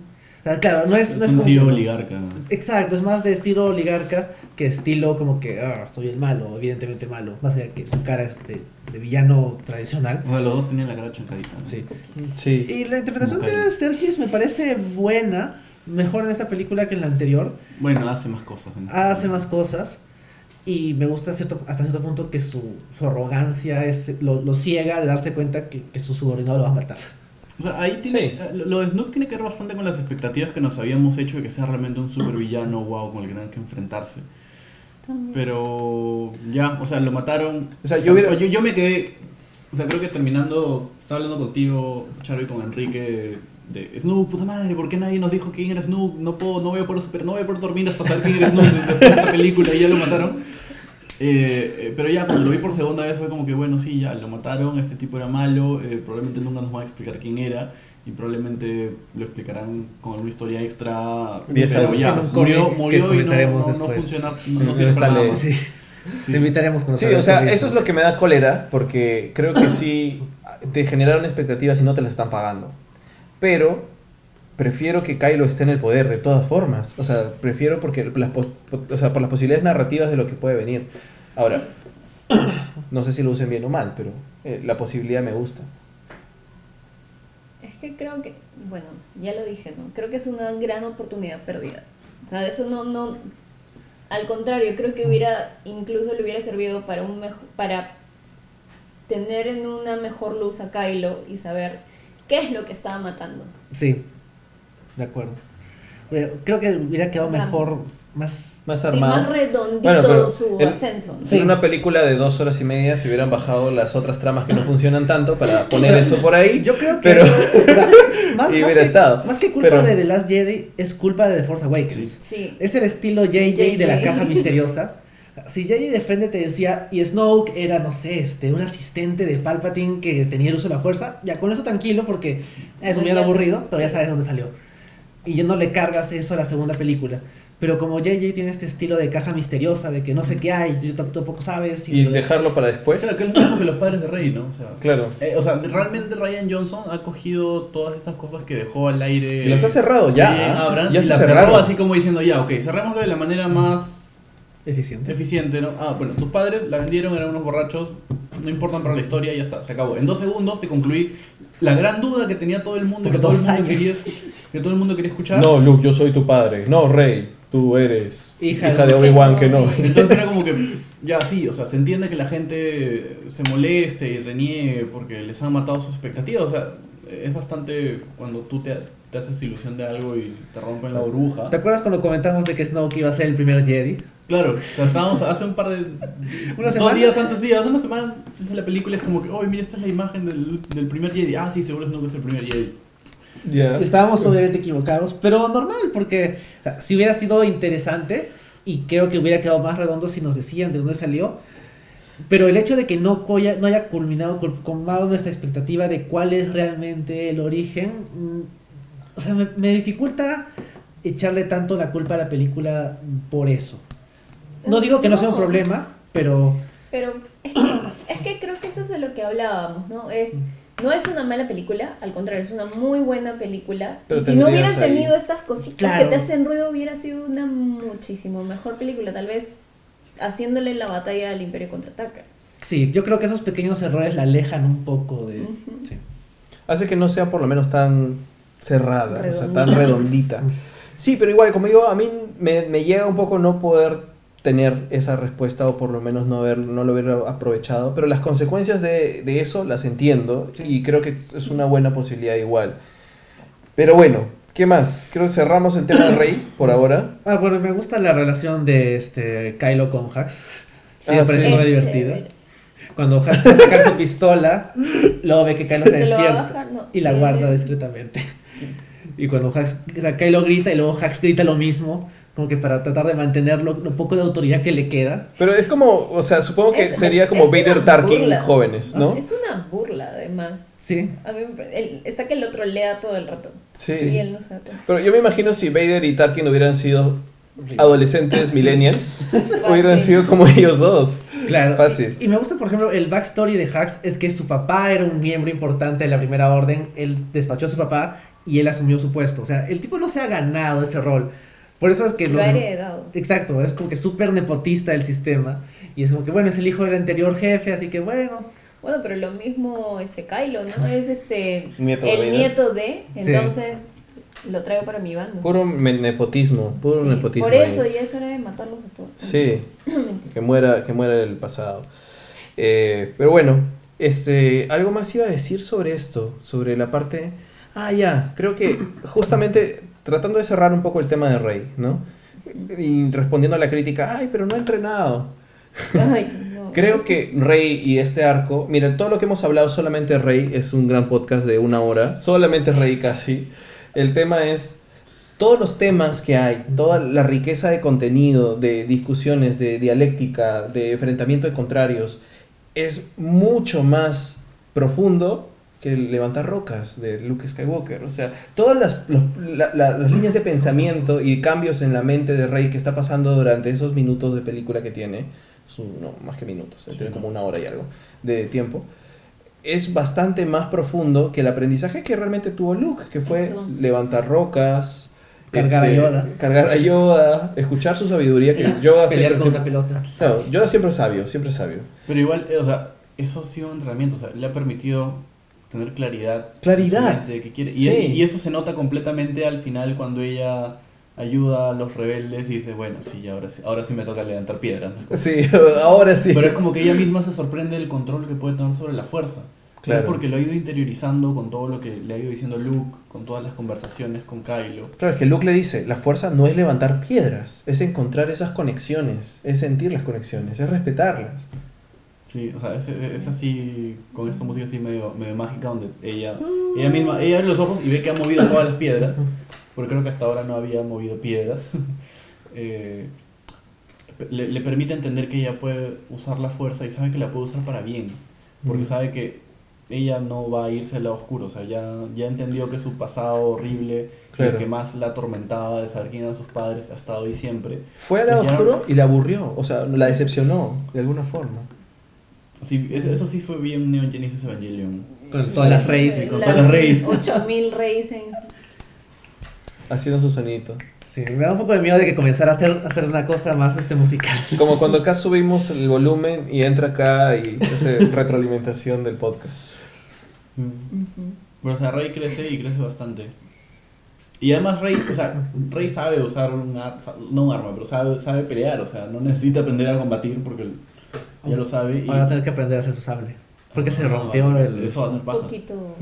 Pero Bueno, pero- en los libros Jedi, pues. O sea, Ahí Antes, de, antes del regreso al Jedi, Luke va también y arma su sable, ¿no? Porque pierde el sable enfrentándose a Vader. Sí. Es creo que la segunda película de Star Wars donde no hay desmembramiento, ¿no? Mm. Ah, ¿Alguien? bueno, Snoke técnicamente Bueno, le cortaron la mano. Lo cortan cierto. por la mitad. Ah, sí, entonces Bueno, no, sí, sí nos pierde la mano. Sí. Y el resto del cuerpo. Sí. pero- Y, y el resto. Es verdad, entonces no, no se vale. Sí hay, sí hay algún tipo de corte de algún tipo de miembro. La mitad. Hmm. Sí. Eso, es- ale, eso fue solo el arco de Rey y Kylo. Sí. Asu. Avanzamos rápido con lo Y nos demás. faltó hablar de la mecha entre Kylo y Luke. Claro. Sí. Pues tenemos que hablar de eso, ¿no? ¿Lo hacemos ahora o cuando hablemos del look al final? Ya estamos hablando ya, de Luke. Ya estamos Hablemos- hablando de Luke. hablemos de Luke, una entonces. Terminemos de Luke, sí. O sea, que lo, lo mencioné así como, como a un gran rasgo, ¿no? Que al final, a pesar de toda su frustración y de todo lo que Luke ya no quería saber nada del mundo fuera de, de- de la isla esta, él termina realmente dando este paso a la acción. O sea, ya está bien, este que sea mi último acto de leyenda, mi último acto heroico, voy a ir y voy a confrontar a Kylo, solamente para que la rebelión gane tiempo y puedan huir. Sí. Eh, es un momento muy chévere que juega bastante bien con, con- con los planos. Este plano y los pies, eh, del, del cual varias personas me han hablado y yo recién lo reflexioné cuando me lo dijeron. O sea, así el horno. O sea, Eh, que nadie más tenía huellas, ¿no? claro. O sea, Luke Luke, no Luke tenía- no tenía, huellas. Luke no tenía huellas. Todo el mundo tenía Claro. huellas y Luke no. Sí. Es una cosa completamente alucinante. Y te, te demuestra la riqueza visual de esta película. Además, esta lucha con el atardecer así de fondo. Cuando está Luke mirando a los caminadores de la primera Es orden. hermoso. O sea, es- realmente los planos son hermosos. o sea, de verdad, ese es su momento de leyenda. Sí. O sea, ese es. Y ¿Cómo además regresa, regresa un look más joven. Claro, tiene Exacto, lógica. tiene- con su tintán. Es que yo, yo se entiendo. encuentra con Leia. O sea, tratando de explicar la lógica del uso de la fuerza, en realidad, es la última. La. No, no, la última vez que Kylo y Leia lo vieron fue así. No, entonces, de alguna forma es una proyección mental a las mentes, o sea, no está ahí, o sea, es como, ¿no? Entonces, es Luke está ahí y es como lo recuerdas, como lo ves. O sea, pero estábamos viendo desde el punto de vista de Leia y de Kylo. Sí. Y tiene este momento con Leia que le hace el chiste de lo del pelo. Que es. O sea, a mí me hubiera dado mucha pena si no tenían un momento. Los dos. Sí, porque es imposible Y, que. y- y le dan los dados de Han. Sí, Sí. que son también proyecciones de, de fuerza. Sí. Es, es bonito, o sea, es, es- es bonita toda esa parte Es, de Luke. una- Ese, ese es bastante emotivo. Es, muy bacán. No, además porque en realidad yo creo que hay varios momentos en los cuales, este, no sé si está, estuvieron después o antes de- del fallecimiento de Carrie Fisher, ¿no? Pero todo hablaba de, de cierta despedida a Carrie Fisher. Cuando dicen, no todos, o sea, le dice algo sobre Han de que no realmente no lo hemos perdido, no me Claro, acuerdo cómo era, no, No, one is really gone. Ajá, Sí, no one is really gone, y, se- y estaba ahí Carrie Fisher, dijo. sí. Yo Ya. creo que esa es nuestra proyección, porque creo que hablaban en realidad, no, no necesariamente de Han, o sea, sí hablaban de Han, pero creo que estaban hablando de que era ya momento de dar el paso Hacia a el la nueva lado. generación, ¿no? Y que Sí. la gente se iba a comenzar a ir. También Holdo le dice, May the force be with you. Yo lo he dicho muchas veces. y- Dilo Ya no lo va a decir Dilo más. tú. Eh, La- Holdo. Igual, es paso a otro. Sí, Sí. Bueno, también por favor. en lo, en lo de, de Luke, me gusta que él le dice a Kylo, o sea, hace una inversión de la frase de Obi-Wan a Darth Vader. Sí, Dice, si me matas en ira, nunca te voy a dejar, o sea, voy a estar ahí I siempre. always will with you. Claro, como- Igual que tu padre. Igual que tu padre. Claro. Strike me down. with Y el that. reveal de que Luke no está realmente ahí. O sea, yo había leído el spoiler de que había una proyección de la fuerza y gente reaccionando así como que, ¿cómo va a ser? Y me imaginaba un Luke gigante peleando con los Como caminadores. Snook, así. O sea, no sé por qué se, me- dio a la cabeza la idea del Luke gigante. Pero cuando la ejecución, o sea, realmente como hemos dicho cuando hemos hablado de spoilers de Game of Thrones, o sea, leer una lista de spoilers es una cosa y ver cómo lo ejecutas es otra. Y en el momento Esa en es que... la dirección. Claro, y el momento que te revelan que Luke no está realmente ahí, pudo haber sido mucho más torpe o pudo haber salido, ah, normal, pero es como que, wow. Muy bien hecho. Es- Es, es un momento muy bien logrado. Es épico. Es épico. La gente gritó en el cine. o sea, Sí, fue Sí. como, wow, ese fue el momento de donde la gente estaba diciendo, turn down for what? Sí. No, pero a mí me pasó que en la segunda vez que la vi, creo que el público estaba mucho más enganchado y todos esos momentos de sorpresa que yo ya sabía que iban a venir, eh, la reacción de la gente me, motivaba mucho más durante el Ah, de la pela. en mi caso fue al revés. La, mi- la segunda vez el público estuvo friazo, pero yo me emocioné más. sí, porque Eso- creo que no hacían bulla, pues, ¿no? Podía No, concentrarme. todo el mundo estaba gritando como locazos en la función. En la, Sí. en- en la primera función, todos gritábamos. Sí. Y, también- y bueno, finalmente Luke mm, se hace uno con la fuerza mientras ve el atardecer Velo- y binario. los dos soles. Los Sí. dos soles como en su planeta. Mientras escuchas el tema de Sí, Luke. Puta, no, eso, es- sí, eso es demasiado, demasiado feeling. Así. Y, y su ropita vuela. Sí. Lo, O sea- cual, lo cual demuestra que Ryan Johnson realmente ama Star Wars. o Sí, sea, es un respeto y- y- muy y- grande. Y eso y junto con los 20.000 referencias a cultura popular y cine que vemos en, Sí. según Ricardo de hoy. Sí, pero, o sea, es creo que es un gran final para Luke Skywalker, Sí. que siempre ha sido un personaje, ok, admirado, es el héroe de muchos en la infancia, pero no era un personaje tan épico, No, no era un No. personaje. ni, ni no era el personaje, era un chivolo llorón.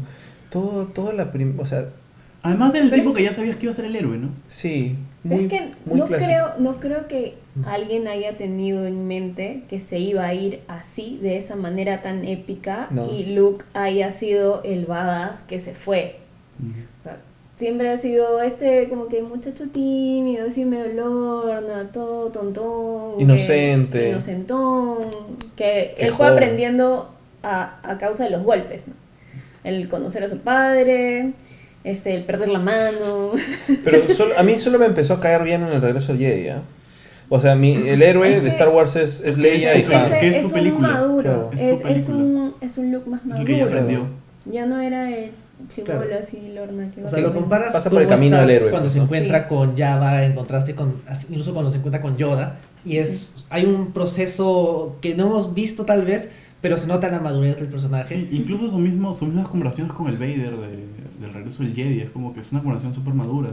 Sí, yo sé que soy tu hijo y, Y yo vengo tú- acá a redimirte. tú no podrías seguir haciendo esto, o sea, ¿por qué no lo dejas? Y, y que además parte de reflexiones muy buenas, ¿no? Ya no es el chivolo de que no sabe qué hacer con su vida, solamente quiere huir y ser piloto porque es cool.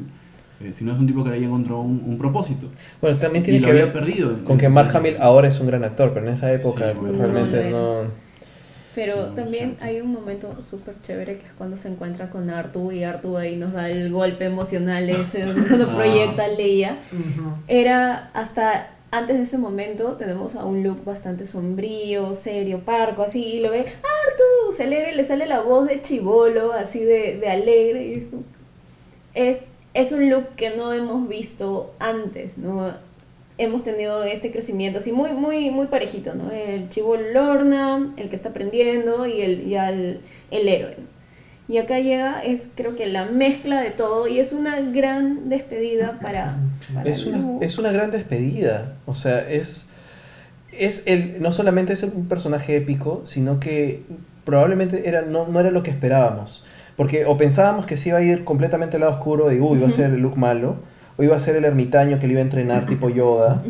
Pero acá nos han dado un personaje complejo, que ha tenido errores, que ha tenido fracaso. Y que a la vez estaba esperando solamente morirse, nada más. Y termina siendo de alguna forma redimido y salvado por Rey, que viene a darle una última batalla, que es de verdad épica, digna de leyendas. Y por eso los niñitos al final empiezan a contar de La leyenda Luke de- la leyenda de Luke Skywalker. Claro, y de hecho, uno de los últimos libros que salió como que del camino a The Last Jedi era Las leyendas de Luke Skywalker, que era un montón de historias surtidas y algunas no canónicas, probablemente porque hay una, una pulga que se supone que le había ayudado a pelearse con el Rancor. y, Ya. y, y que eran como que para aumentar la idea de que y de- el framing device era un grupito de, de niños que está viajando a Canto Bight. Y es que y todos están contando esas historias diversas de gente que les ha contado historias, que le han contado historias acerca de Luke. Y al final la conclusión es como que el aspecto heroico y legendario de Luke Skywalker y que se ve claro al final de la película. Y también me gusta que al final, o sea, Luke tiene su propio arco y aprende, porque tiene esto que le dice Yoda, que lo importante no es solo enseñarle lo que está en los libros y, y lo bueno y hacer fuerte y todo eso, sino enseñarle a través de tus errores. Porque el objetivo de todo maestro es que su alumno lo supere. Que de eso trata la película, al final de cuentas, sobre el aprendizaje. O sea, es sobre todo el fracaso. Todas las, las frases de Yoda de esta película, justo te decía a ti, ¿no? Creo que están igual o hasta mejor nivel que, que Yoda del Imperio Contraataca. O sea, la película puede ser inferior, pero creo que gana en el sentido de que es- tiene una temática más cerrada. O sea, es- esa es la ventaja que hace que soportes las cosas que no funcionan tan bien.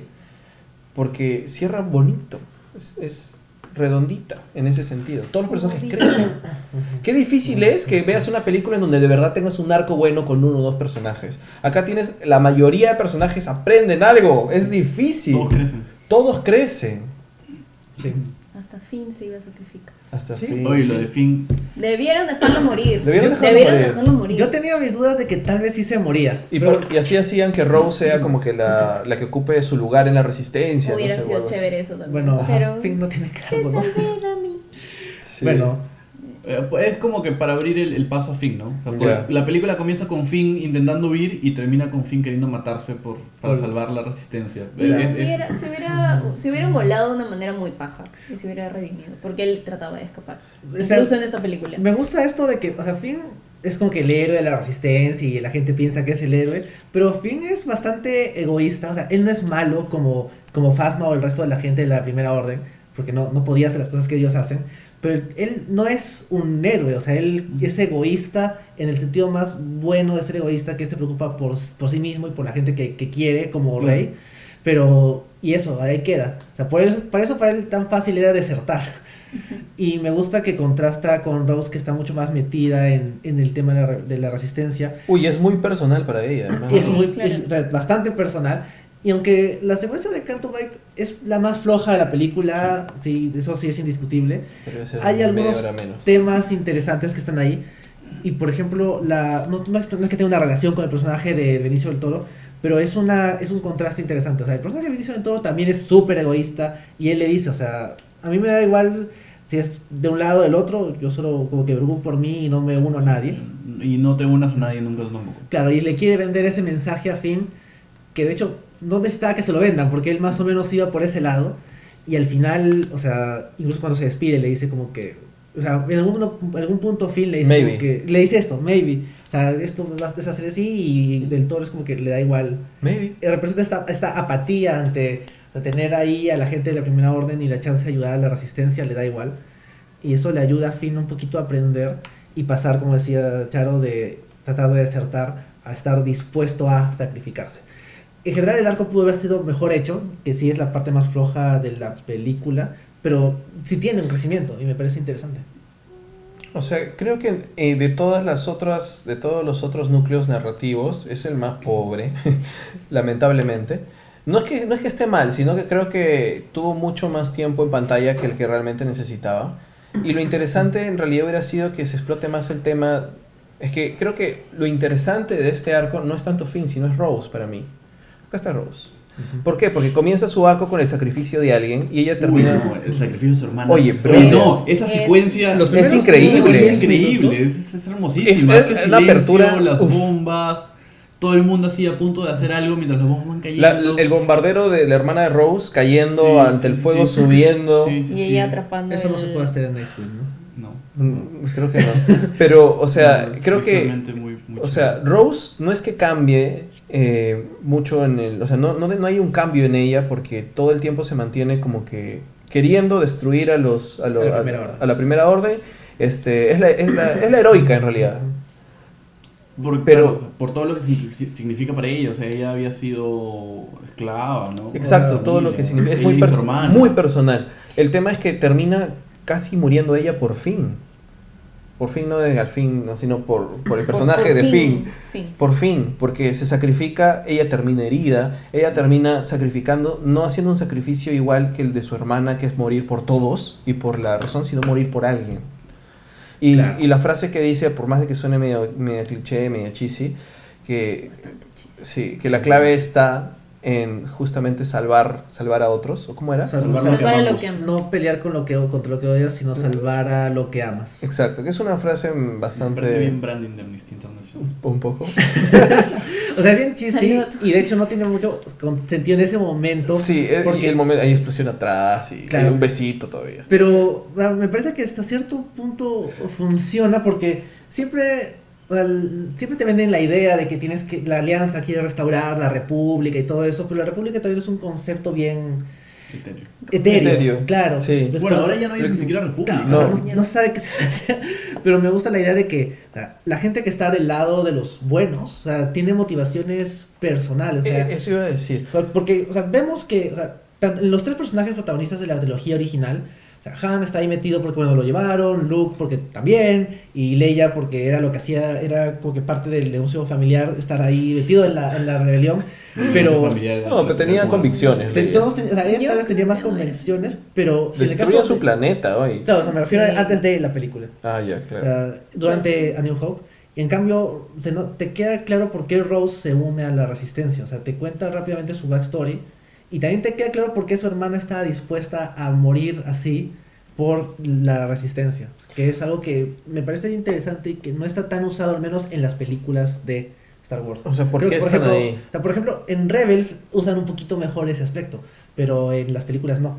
Claro. Sí. Y ahí Rose también termina pasando de ser la que cuida los pods de escape a, a ser una persona que toma acción, o sea, que, que- que hace algo, que, que se la juega por una misión. O sea, sí, su, Termina- su arco, su arco es, es horrible, ¿no? O sea, Sí. Sí, es que es, es pobremente ejecutado, pero lo que iba a decir con la frase es que en realidad como que cierra no tanto su arco, sino digamos lo que está rimando con todos los arcos, que es sobre todo el de Poe, que es que lo que importa es el valor de la gente. O sea, lo importante no es ser un héroe, no es enfrentarse, no es ir a explotar cosas, que finalmente su hermana fue y explotó cosas, sino es apreciar la vida de alguna manera, que es lo que aprende Poe y eso es lo que aprende a hacer, eh, aprenden los personajes acerca del liderazgo y no tanto del heroísmo. Héroes muertos hay un montón.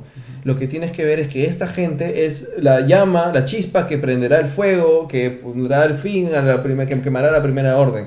Y es gente, no es tanto un ejército, no son bombas, no es gente, sino que hay que salvar justamente la vida, que es lo que va a permitir que ha- haya un cambio en el futuro. O sea, es una proyección, una visión, no tanto un enfrentamiento, una pelea que hay que pelear ya, ya, ya. ¿no? o sea, hasta cierto punto se termina siendo tal vez el mensaje más político de esta película. Sí. En tiempos de, de oscuridad, en tiempos en los que ya no hay esperanza. Tienes que o sea, igual mantenerte vivo. Tienes que mantenerte vivo y, y- y siempre así sea un pequeño grupo de 10 personas, eh, ese grupo puede terminar... Sigan, sigan, sigan. Ah. Está. Bueno, es que si sea un grupo de 10 personas, de alguna forma puedes hacer un cambio. Y es algo que se, se ve más en, en el, en el grupo de, de Poe. Sí, o sea, y de- esta parte de Canto Bay también intenta hacer la parte más, más discursiva de, ay, que mira, estos son esclavistas, estos se... No te mueras, Charo. No, no, Estos son los esclavistas, son los malos, los que trafican con la guerra, se hacen ricos y todopoderosos. Es algo que no ha usado antes Star Wars, el aspecto, o sea, hay, hay sí, es la República, pero estos, el lado oscuro no está solo en Darth Sidious y en Vader y en Kylo Ren, sino en gente que les vende sus TIE Fighters. O sea, la corporación CNR no es que sea gente que está obligada a hacer las cosas que hace, sino que ellos intencionalmente le venden las armas y el equipo a todos estos tipos. Y es más grave en el caso de la primera orden, porque el imperio te podía obligar, pero la primera orden va y compra y te paga tus, Claro. tus créditos. Sí. Ese aspecto social creo que lo pudieron usar mejor, pero bueno, al menos ya está introducido. Vamos a ver si es que lo usan de nuevo. Sí, y, y vamos a ver cómo, o sea, es lo que, algo que hablaba con Roger hace un rato cuando veníamos, era claro, o sea, Rogue One es una película más directa en el sentido de que, claro, para generar un cambio tienes que ir y hacerlo. Este, este, esta- este mensaje que te deja al final eh, eh, de Last Jedi es, o sea, el cambio es necesario, pero es necesaria la gente para lograr el cambio. Hay una, claro. hay un énfasis más en justamente en eso, en que las personas son las que pueden causar el cambio, no instituciones. No, los Jedi eran, eran una institución hasta de alguna forma torpe, una institución que estaba eh, que permitió que el mal crezca. Decía ¿No? profesor de católica de filosofía. Profesores, los profesores de filosofía. De católica. Caviares, caviares, eran caviares. Además, Y no sé por qué, al parecer, Finn es irresistible para todos los personajes. eso estábamos hablando, ¿Qué que es es... irresistible? Me refiero a que Finn es el interés amor- amoroso de todos los De personajes. todos. De todos. ¿Ah, Tú, sí? tú dijiste que Ah, era un, ah, harem, ¿verdad? De un anime Poe. harem. Sí, es como una especie de anime de harem. Es De este- Poe, es- de es Rey, la- de- la- de es Rose. este, el capitán Jack Harness. Es cierto, sí. O sea, todo el mundo quiere con Finn. ¿Qué tal fin? Sí. ¿Qué tal Finn, eh? Pero, pero bueno. Pero, este, pero al final como que, como que shipean a Rey con Poe, ¿no? Cuando se saludan así. O sea, era una escena Ah. necesaria porque en todo The Force Awakens nunca habían interactuado. Pero no tenía que ser necesaria de esa manera, con ese guiñito a Han y Leia. Ah, ¿Sí? tú eres. Ah, yo- hola, yo ¿tú soy Poe, tú eres sí? Rey. Ah, sí, yo soy Rey. Ah, I know. Ah, bueno, yo simplemente lo había visto como chiste para los fans de... Sí sabemos que no han interactuado a pesar de que son los tres protagonistas. yo sí vi que había una intención de, de shipeo, ¿ah? pero... a mí bueno, me pareció eso. Es, Sí. es Oscar Isaac. Sí. y Y contra además, Adam y Driver. es, es que Bueno, además. un driver matará a Neo. ¿Qué? Chancadito.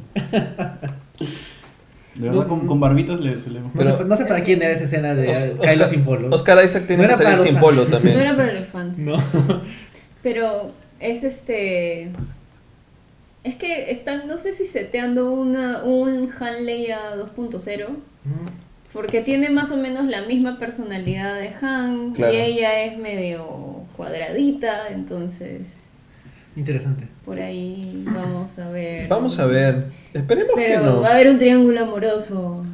Ahí con Porque Kylo. también lo estaba mirando sospechosamente. Bueno, o sea, con Kylo y también como que Y cuando estaba Finn y Finn Rose. Ah, ya, a ese es un Rose, pentágono. también estaba ya mirando sospechosamente. Podría ser una orgía de Star Wars. No. Así se soluciona. Emocional, emocional. Todos Ahí, contra todos.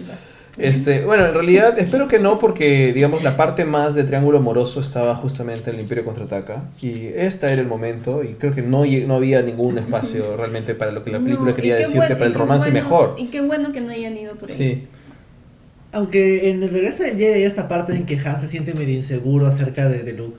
En que Leia le dice como que sí, está hablando con Luke. Y Han dice, no, sí entiendo, verdad. Luke es el héroe, es el Jedi. Y le dice, no, no es mi hermano. Y, Luke- y Han como que, ah, ya, está bien.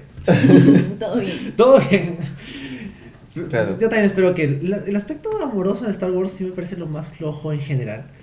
En parte porque Lucas no es exactamente el tipo más como que... Pero para eso están los Mm. cómics. Bueno, sí, en realidad la relación Han-Leia creo que crece mucho más que sus películas, ¿no? O sea, todo su universo expandido. O sea, el I Know no lo escribió Lucas. Ah, no, pues, y fue el Imperio Contraataca, Sí. claro. Y lo odio no. la arena si lo escribió Lucas. Sí. I, lo- I hate Sam. ¿Ah? Anakin con... Ah, Sí, odio la arena. Ah, ay, no. Bueno, No. Eh, ya, olvidemos de las precuelas. Este, ¿qué nos podemos pasar Poe ya a Poe? ¿A Poe? Sí, a. El arco que más me, me gustó. Sí. de hecho, como comentábamos el otro día en el Stanley, Todo comentan ya. sí. en el arco de, el arco de Poe. Poe no tenía nada que hacer en, la- en The Force Awakens. El personaje iba a morir cuando cae el TIE Fighter. Claro. y les cayó bien este Oscar Isaac y lo dejaron. Y Y es-. Oye, qué chévere. Chévere, ¿no? Y, esta, Perdón, perdón. y, esta, y, y esta vez creo que le dieron el arco, el segu- tercero o segundo arco más interesante después de los protagonistas. Segundo, ¿ah? O sea, si el de Rey incluye eh. Skywalker y todo. Claro, yo estaba esperando. Rey Kylo y Ajá. tercero este Poe. Claro, si fueran el mismo, eh, Poe es el segundo. Claro. Y o sea, me gusta la primera escena que tiene cuando se burla de Hacks, con lo de Hacks y Sí. Ah, I'm waiting for... es Ay, tipo, tipo flaco, medio pálido. Sí. Y me gusta, como decíamos, o sea, creo que el opening de esta película, los primeros 10 minutos, es el mejor de las películas de la trilogía, de, de toda la saga. Porque, o sea, por muy buena que sea de Empire Strikes Back, o sea, el, el Wampa no es tan chévere como Paige lanzando las bombas contra el Red, ¿no? Y me gusta que todo esto que pasa es culpa de Poe, o sea, Sí. le dijeron, no lo hagas, Y él baila acá. y entonces. Exacto, y causa la muerte de casi todos los escuadrones de la resistencia, incluida Paige. O sea, él es el que le dice a Paige, tienes que hacer esto, o sea, él la manda a, A morir. sacrificarse. Sí, pero, o sea, Bueno, en realidad es culpa de la resistencia por tener estos bombers tan malos que parecen de papel, que les metes un balazo y pum, reventaron. O sea, y son ¿qué súper lentos. Ah, pero igual pues, pones un mejor blindaje. En X-Wing los bombers también son tan lentos. Eh, bueno, en X-Wing pueden lanzarte bombas en un rango de 5. Ah. Y tienen arco 360. O, Sí, o sea, no caen solo para abajo. No, lanzan para arriba. Para arriba. Mm. Entonces tal vez si me compre uno. Para no usarlo nunca. Pero bueno, o sea, a ver, eh, eh, es que, o sea, le, le dan más cosas que hacer a Poe, eh, aprovechan muy, muy bien al, al personaje para que aprenda. eh, y, y se nota, ¿no? Esto también de mentor entre Leia y, y Poe, ¿no? Es como que, oye, ¿de qué? Mierda. Ah, No soy yo. Ya Ah, sí. Y, por ejemplo, bueno, yo en dos de mis, los tres trabajos que he tenido, en dos de ellos he tenido como jefas a, personas, a mujeres un poco bastante mayores que yo. Y siempre es complicado para un tipo que se cree que sí sabe lo que hace, decir como que no, yo sí sé que lo que hago, no me tienes que decir. Ujú. Y ver que Po lo, la caga toda la película por no hacerle caso primero a Leia y luego a Holdo es bastante... Oh, le apaga el comunicador a Leia. Sí, ¿Por qué le apaga? ¿Por qué le haces? ¿Quién le apaga el comunicador a Leia? ¿Qué más querido este chico? Cachetadón. ¿no? Claro. Ah, le mete su lapo. También... Le, le metió Claro. la conmigo y ¡Pa! Metió Sí. el lapo y lo, y lo degradó, o sea, bien hecho. por Sí. tomar una decisión completamente irresponsable, ¿no? Claro, y luego todo lo que todo el, todo el arco de, de Finn y, y todo lo que pasa en el, en el Star Destroyer de, de Snoke, el hecho de que se hayan enterado de que los transportes estaban yendo a Crate, todo esto es culpa de que Poe no sabía tomar órdenes. Sí. O sea, hay Ah, Antes de seguir, spoiler, están haciendo leña a PPK, así que bueno. Ah, sí. Ah, chévere. Ah, De- bueno. No, no, ¿cuál chévere? Leña, espero que no You were- literalmente. You had Siempre. one job. Siempre, siempre, siempre voy a encontrarle el lado al que reírme porque si no lloro.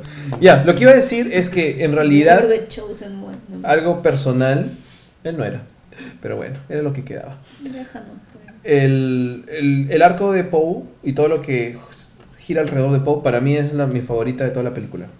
O sea, creo que es lo que está mejor escrito y que además que resuena mucho con Star Wars. ¿Por qué? Creo que lo mejor de la trilogía original, más allá de toda la el floro Jedi y de la fuerza y todo lo demás, que, que creo que llama mucho la atención, pero lo que más me gusta a mí de la trilogía original es este símbolo de la lucha contra un aparato enorme e imposible de vencer por un puñado de personas. Esta situación, esa sensación de... El grupo guerrillero. guer- Sí, pero no Es solo un- son- Es un grupo terroristas. paramilitar. Sí, es un grupo... para- Claro, La resistencia era paramilitar porque estaba como que. Sí, Los- rebeldes sí eran el, guerrilleros. el tema, digamos, las imágenes de Star Wars más fuertes son justamente estas, estos símbolos donde tienes este, este Star Destroyer o este, esta navezota inmensa y paneas y hay una cosita chiquita por ahí avanzando y es como que simbólico el hecho, el imperio es esto y los rebeldes son esta cosa. Y lo mejor del Imperio contraataca, en realidad, es justamente esa carrera de errores que cometen los personajes tratando de, de hacer un plan para poder vencerlos, pero el Imperio contraataca y le saca la miércoles a todos. Y tanto que hasta su plan de ir a, a- con, con Lando, Lando los termina traicionando también y todos terminan mal en esa película. Han congelado, este, los otros Sin brazo. escapando por acá, un pata sin brazos sabiendo que, su- que, que- que el héroe de su vida, su padre, no era su padre, sino el villano. Citripio desarmado. Citripio desarmado. Pero Una vez más. eso de ahí es, es lo mejor de Star Wars para mí y es como que lo, la- la- el tipo de narrativa que hubiera esperado en, en algo que haga, de alguna forma, haga resonancia con el Imperio Contraataca. Y está acá. Está justamente en, en la historia y en el arco de, de, de Poe. Porque la es, es más, está dirigido, yo lo comparo un poco con Pela de Zombies, no tanto porque es zombies, sino porque es casi una historia de supervivencia. Todos se van muriendo, O sea, quedaban uno por uno. 400 personas. Sí. Que no es nada. Supervivencia. Y luego al final todos entran en el halcón milenario. Eh, Entra Eso es nadie. fuerte. Es súper fuerte. Es supervivencia porque están encerrados en un espacio chico como pela de zombies y la gente va muriendo uno a uno y se van trasladando de navecita a navecita y se van, van explotando y van explotando. Y yo sé que hay gente que puede decir, no entiendo, o sea, todo pasa en dos días, tres días, en un Ah, día y está avanzan lento. La complicación de la trama de no les podemos disparar si están a cierta distancia. Ahí sí me parece que es la- una parte un poco floja, pero. Es una explicación que yo siento que han tenido que darle, pero Sí. creo que por lo menos la ejecución positiva está en cómo ejecutan todo lo que tiene que ver con los personajes encerrados ahí. Y son Poe, son Leia, que bueno, se pasa en- enferma o eh, Jateando. jateando, en paz, pero Holdo. Porque ella es de pronto la- el, el personaje que asume el liderazgo de este grupo de supervivientes, porque es, es así, son supervivientes, y lo que está tratando de hacer es eso, que sobrevivan.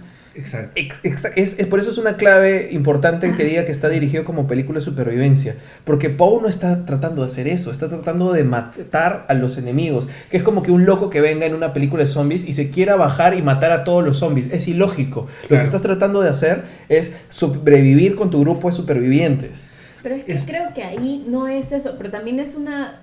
me yo lo leo como también la muerte del típico héroe de Star Wars. Exacto. sí. sí. Y es como Ajá. que no tienes que enfre- no tienes que ir a matar con lo poquito que tienes siempre, ¿no?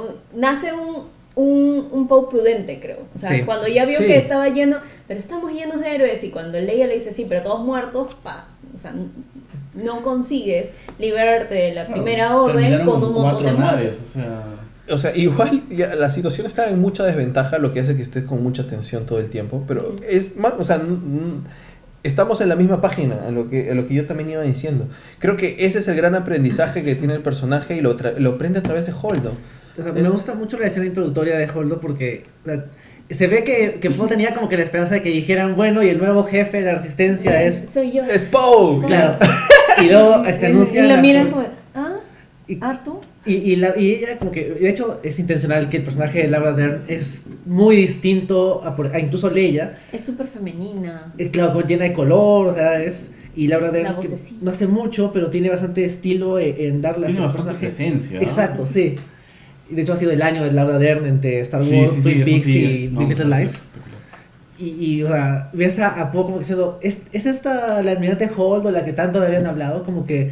La, de la batalla de Talcott. minimizándola básicamente por su apariencia y por el discurso medio suave que dijo y sin realmente tratar de, de conocerla y valorarla por lo que ella podría proponer como estrategia. O sea, en ningún momento él le dice como que qué estamos haciendo, simplemente es como que de frente a yo no creo que lo que haces es correcto y me mando a, a mandar Claro, a esto es lo que deberíamos hacer, ¿por qué no me das explicaciones? O sea, Claro. ahí creo que eh, se nota claramente que el tipo, primero, no sabe De no, rangos. no sabe de rangos, o sea, no sabe man- y se, lle- se deja llevar por su desesperación y por su, oye, pero ya, pues demuéstrame que tú puedes hacer algo, pues, ¿no? Que vas a salvarnos. Que Está vas con a... el dedo en el gatillo ahí. Sí, está ahí como que medio desesperadito por, por meter el balazo, por subirse a él y disparar cosas, pero no sabe realmente de estrategia, no sabe de, de, de, de- de cómo manejar un, un grupo que está así buscando, jugándose las horas que le quedan para poder huir, o sea, ni, ni de pensar a futuro, ¿no? O sea, Que no está pensando en la gente, está pensando en un enemigo. Que es lo que era Star Wars. Y van, hay una estrella de la muerte, vamos con las, las navecitas y... Los malos versus los buenos. ¿No? Sí. Y, y- y, bueno, me gusta que va a aprender, o sea, le, le hace un golpe de, de estado a, a Holdo y tiene que venir ella a poner orden. Le quita la, le da la vacancia, dice. otra, otra vez. Hasta que lo, se lo tienen que llevar, lo meten a la nave para que ya deje de hacer problemas.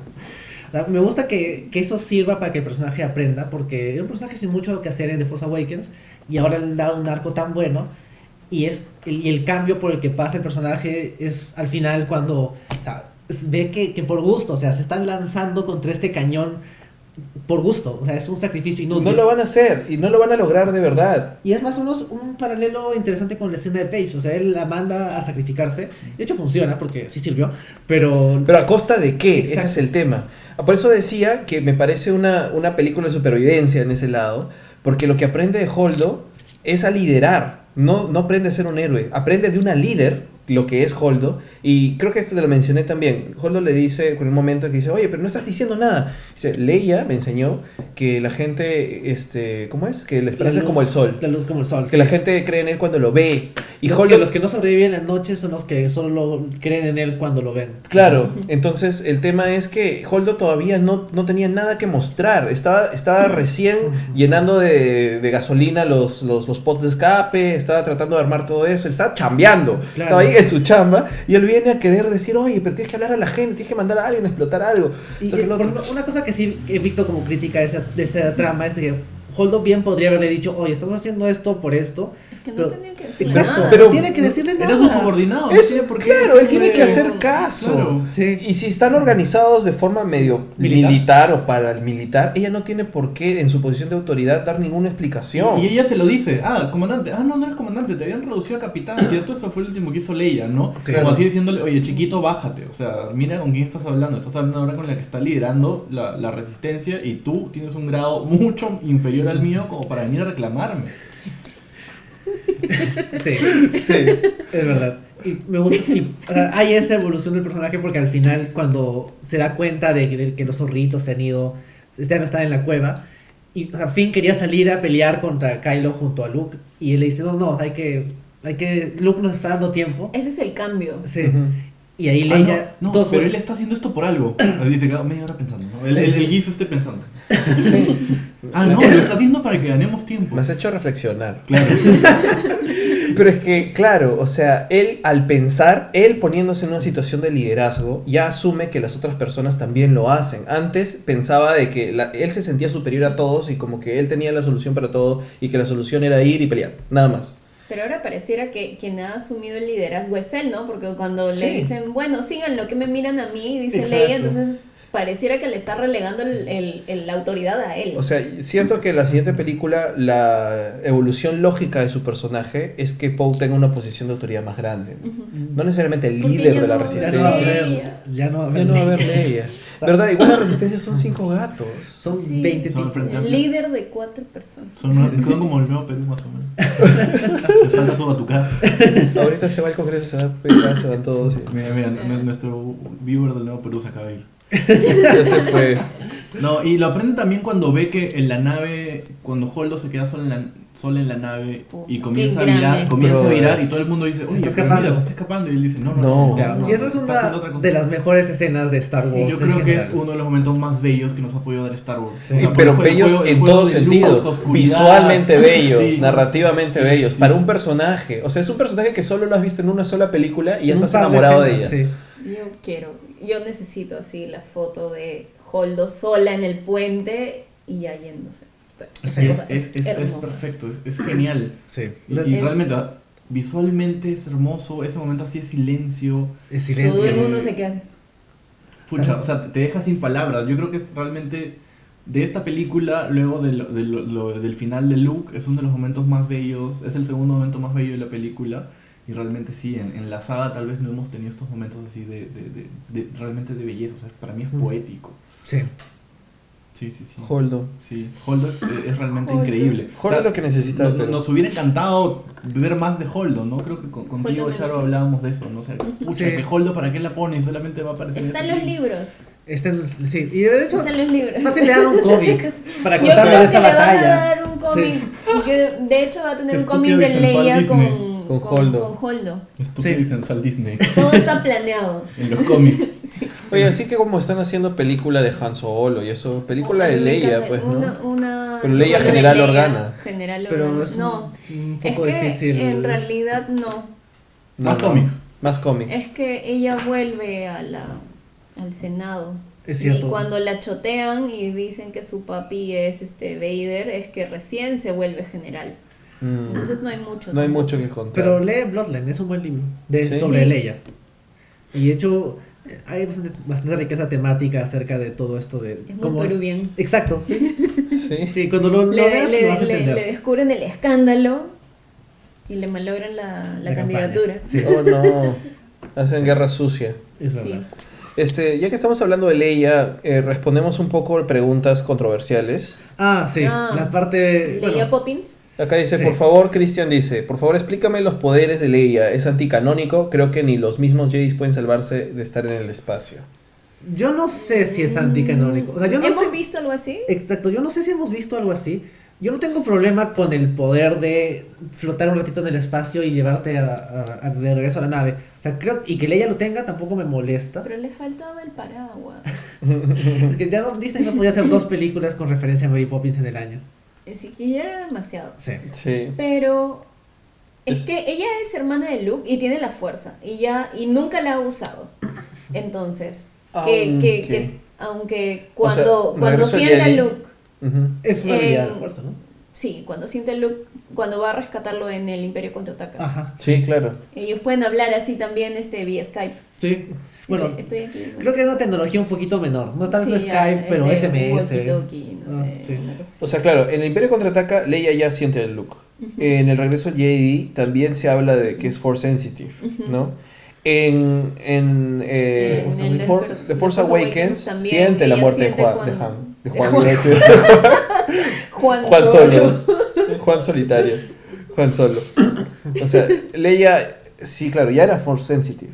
Entonces, tal vez han querido presentar el gran momento de Leia siendo Force Sensitive, pero creo que se les fue de las manos Sí, no era. Yo no te- era el momento. creo, Yo tengo una teoría y te la conté a ti, creo, loca. a ti. Sí, o sea, yo siento de que la versión original de la película era Leia eh, explotando ahí en ese lugar, ¿no? Al Y- final. No, no, no. Ahí donde, donde explotó y salió volando al espacio, pero fácil quedaba, era una bomba que entraba y quedaba herida y se quedaba dormida y todo lo demás, ¿no? Por eso todo es 3D. Y mi teoría loca, más que loca, es una teoría más bien, no sé si triste, es que a raíz de la muerte de Carrie Fisher es que añaden esta escena porque al parecer, siento, The Force Awakens tiene como que un eje muy transversal, el de Han Solo. De las Jedi tiene el eje de Luke Skywalker. Y es como que la película que venía probablemente tenía de la general Organa pasando el manto de repente a la nueva generación. ¿no? Sí. Es que eso, es lo que decían. creo que, no sé Era su película, decían JJ, creo que O fue. fue no Ham- Mark Hamill. Entonces, Sé que alguien fue, sí. Alguien fue, uno de los directores, creo que fue por, por el lado de los directores, no fue Mark Hamill, creo. Pero decían que la película, la 9, era la de Leia. Ya, entonces mi teoría tiene más sentido ahora, porque yo cuando vi esa escena dije, acá de repente muere el personaje, qué raro, tan pocas escenas tiene. Y luego hizo eso, dije, ah, probablemente han querido darle un momento épico, De muerte. no de muerte, un momento épico, épico al Que la estilo recuerda, ¿no? que la Ah. gente recuerde que Leia era también general, pero también tenía algo que ver con la fuerza, porque ya no va a tener película, porque ya falleció. Dije, de repente Claro, esto lo han aumentado. CGI esa parte. Sí, o sea, oh, toda esa parte sí hay. Simplemente el, el muñequito como que se mueve. Porque si se dan cuenta, es corte A, este, ya están poniéndola en la cabina de incubación. O sea, no, ni siquiera la, la reciben los Ah. otros actores. No interactuó con los otros actores nunca. No la recibieron ni nada. Entonces dije, de repente lo han aumentado post muerte de Carrie Fisher por una cuestión de darle ese momento épico que ya no va a tener en su propia película, ¿no? Es un momento de, de espectacular, pues algo así, ¿no? Como, Sí. como todos los otros no tienen. Han tiene un momento espectacular. Luke tiene su momento espectacular y Leia no tenía Ni va a tener. ni va a tener. Tienes razón. Puede ser. Teoría eso, loca. Pero o sea, tiene sentido. O sea, el, el personaje Sí. no interactúa con nada más que la puerta. Sí, no, nada. Pero creo que les pudo haber salido mejor. Sí. Sí, Se no, les fue la mano no un está, no está tan, es que tampoco, es que está medio salido Sí, porque se no, va a ningún lado. forzado. Sí. Entonces no termina ser más que un momento más fanservice en realidad, ¿no? Yo creo que si usara la fuerza para no salir volando, Claro. podría haber pasado como que, ah, bueno. Pero ahí sí necesitas a la actriz. Sí, ¿no? exacto, sí. O sea, creo que lo- dentro de lo que pudieron le dieron ese momento épico. Y no creo que sea anticanónico, como dice Cristanato, nada más que para la película no está bien ejecutado. Podrían haber ejecutado algo con la fuerza y ella de repente mejor hecho. Además, no es que los, o sea, los Jedi tal vez no pueden hacer, estar mucho tiempo en el espacio porque ella termina en coma después de eso. O sea, no es que flotó, llegó y todo normal, ¿no? Es que hizo su, su esfuerzo a lo Luke, ¿no? Se desgastó. Sí, además que cualquier persona muere en el espacio, pero ella estuvo que unos Segundo. segundos, en teoría, o sea, haciendo la compresión de, de tiempo que hay siempre en la edición de una película, ¿no? Teoría, plum, salió volando, se dio cuenta que podía acercarse y regresó con la fuerza, ¿no? Sí. Ah, justo sobre, no, no exactamente sobre Carrie Fisher, pero sí me gustó que le dieran más cosas que hacer a su hija. Ah, sí, Sí. salía todo. Sí. Es más, se se unió a la insurrección de Poe. Sí, es cierto. ¿eh? Y al final es uno de los pocos miembros de la resistencia que sobreviven. Y, Sí. y Gary, su perro, aparece en Canto Bay. Sí, Sí. también. o sea, de hecho, o sea, Billy Lord sí es actriz, entonces no es que esté, no es que sea un cameo como o sea, sale Gareth Edwards al lado del tipo que prueba la arena, o sea, es una cosa que podrían aprovecharla más en las siguientes. Porque, sobre todo porque es reconocible. O sea, al final de la resistencia, los únicos reconocibles son Billy Lord, este, la asistente de Holdo y Nien Nump. y el amigo de Poe. O sea, Oye, son los ni, ni, ni- Nunca ni- ha sobrevivido toda la Oye, saga. El murió el almirante Akbar. y murió Sí, la murió el- Sí, Sí, no nos despedimos bien de él, simplemente murió. sí. Qué Pero Nunb sobrevivió. Ha sobrevivido a Estrella de la Muerte, a Star Killer y a la batalla de Claro, es el único que regresó del Ya. escuadrón de Poe. pues, ¿no? En realidad, sí. por rango le debería tocar a él ser líder. Claro, o sea, tiene más antigüedad. Sí. Sí, pero Pues tal no quiere. No quiere. De Sí. repente solo mejor, es mejor piloto que, que líder, ¿no? Claro, de hecho, fue copiloto Ah, de ah, Lando, ah, no era pero piloto. ¿Qué naves van a pilotar? Sí, Ya ya no tienen nada. Tiene que comerciar más con, con los traficantes de armas. Sí. Este, ¿qué más? Terminamos, ¿no? Creo que Ah, hemos terminado. Ah, Dos horas casi ah, no, podcast. Hay- antes de eso, la, tal vez las- la música de, de, de las películas nuevas, creo que ninguna película de Star Wars ha tenido una canción tan memorable post las clásicas. Como la de desde- Rey. No, ah, ¿Como la de Rey? te ah, no, yo me refería al episodio 1, Ah, no, el duelo con Morn. Pero las, las películas nuevas tienen una canción que se llama Marcha de la Resistencia, que la usan cuando llegan a la base de la Resistencia en el episodio anterior, y acá es cuando llegan los bombarderos. Que me parece que de las, de las canciones nuevas es la, la más memorable, la mejorcita. Y en general la música no está mal, o sea, Acompaña bien. sí. No, es creo que- que mucha gente decía, ¿no? Que John Williams, por se, favor. ha, se ha reinventado él mismo para esta. Sí. y Le salió mucho mejor que en The Force Awakens. Sí. No, está genial. La, la música está. Es- bueno, siempre Star Wars es una. Es que realmente es una ópera espacial. Es una ópera. Y creo que esta película mucho más, ¿no? Sí. Ah, y los porks. Me gustan los porks. Los porks. A mí me dieron hambre. No. Me dieron mucha hambre. De verdad, yo no entiendo cómo Chewbacca no pudo comerse ese pork a la Por brasa. tristeza. ¿Cómo te Porque le da pena. tristeza? Mi- Mira cómo te mira. Me Mira juzga, me da cólera que me Mira juzgue. La gente que me juzga me da cólera. ¿Te comes a la gente que te juzga? No, pero Ah, los que son comestibles. No son comestibles. Son comestibles. Mira, si ya los puedo cocinar Chewbacca, yo los puedo cocinar también. Pero nunca más los va a volver a comer. Ahora Porque van ahora con son sus él. amigos. Son Tienen sus un nido en el. Y fue su copiloto, eh, uno Ajá. de ellos. Y me gustó que sa- Pero- cuando sale, cuando llega el halcón milenario, o sea, se- y se baja tres TIE Fighters de una, y sale Chewbacca, y al lado sale el Pork haciendo su grito de guerra. Que ya lo hemos visto en el tráiler, pero o sea, el momento en que llega el halcón milenario a Clyde es como que, wow. Y la parte en que Finn dice, realmente odian esa nave. Sí, es muy divertido. Sí. Igual, creo que el tema no es tanto que sean bonitos, sino que, te, vuelto vegetariana. sino que te hacen Tal pensar, tal vez, Mm. te hacen pensar que los porks tienen más inteligencia que un pollo, ¿no? O sea, me refiero... Vuelan además. Vuela. Bueno. Son más curiosos, vuelan y tienen Además reacciones emocionales. además son los porks Son los que tiernitos. encuentran a los animalitos de cristal y Rey se da cuenta porque el pork está viendo los animalitos Es de cristal que ahí estaban. También ayudaron. Ah, ayudaron. Sí. Bueno, entonces que sean más Y inteligentes hace que El lightsaber. Ah, también. Casi se lo, casi se lo. casi le quita la Sí, cabeza. así por. Otra vez era un Pork con habilidades de la fuerza. Ah. Sí.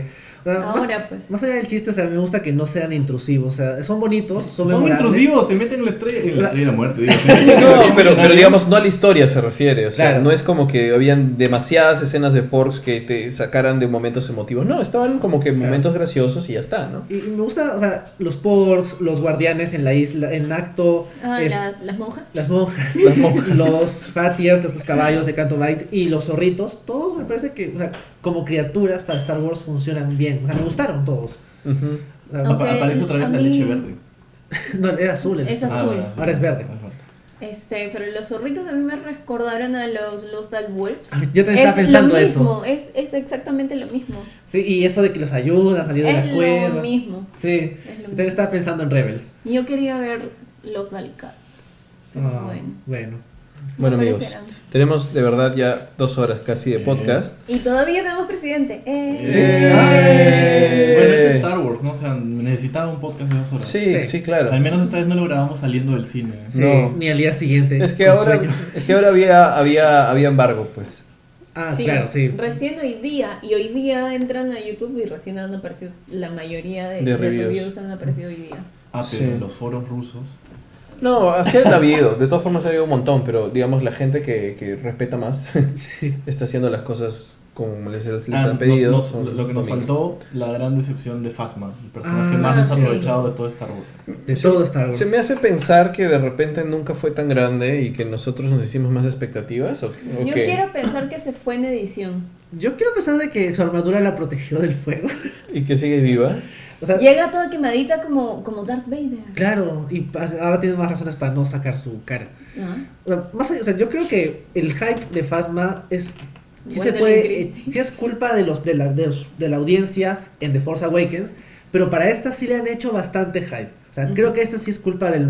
No sé si. No creo que de Johnson exactamente. Pero sí de De- Disney. De marketing. O sea, por ejemplo, Disney le sacó un cómic, le sacó un libro. Los dos reviews están en la página de Geekeados. Les ha sacado merchandising, salían los pósters con el resto del cast importante. O sea, Chewbacca no sale en ningún lado, pero Phasma sí sale. y Chewbacca Eso tiene es más tiempo. injusto. Exacto, entonces ahí sí creo que es válido decir como que, oye, Phasma no ha hecho nada en dos películas.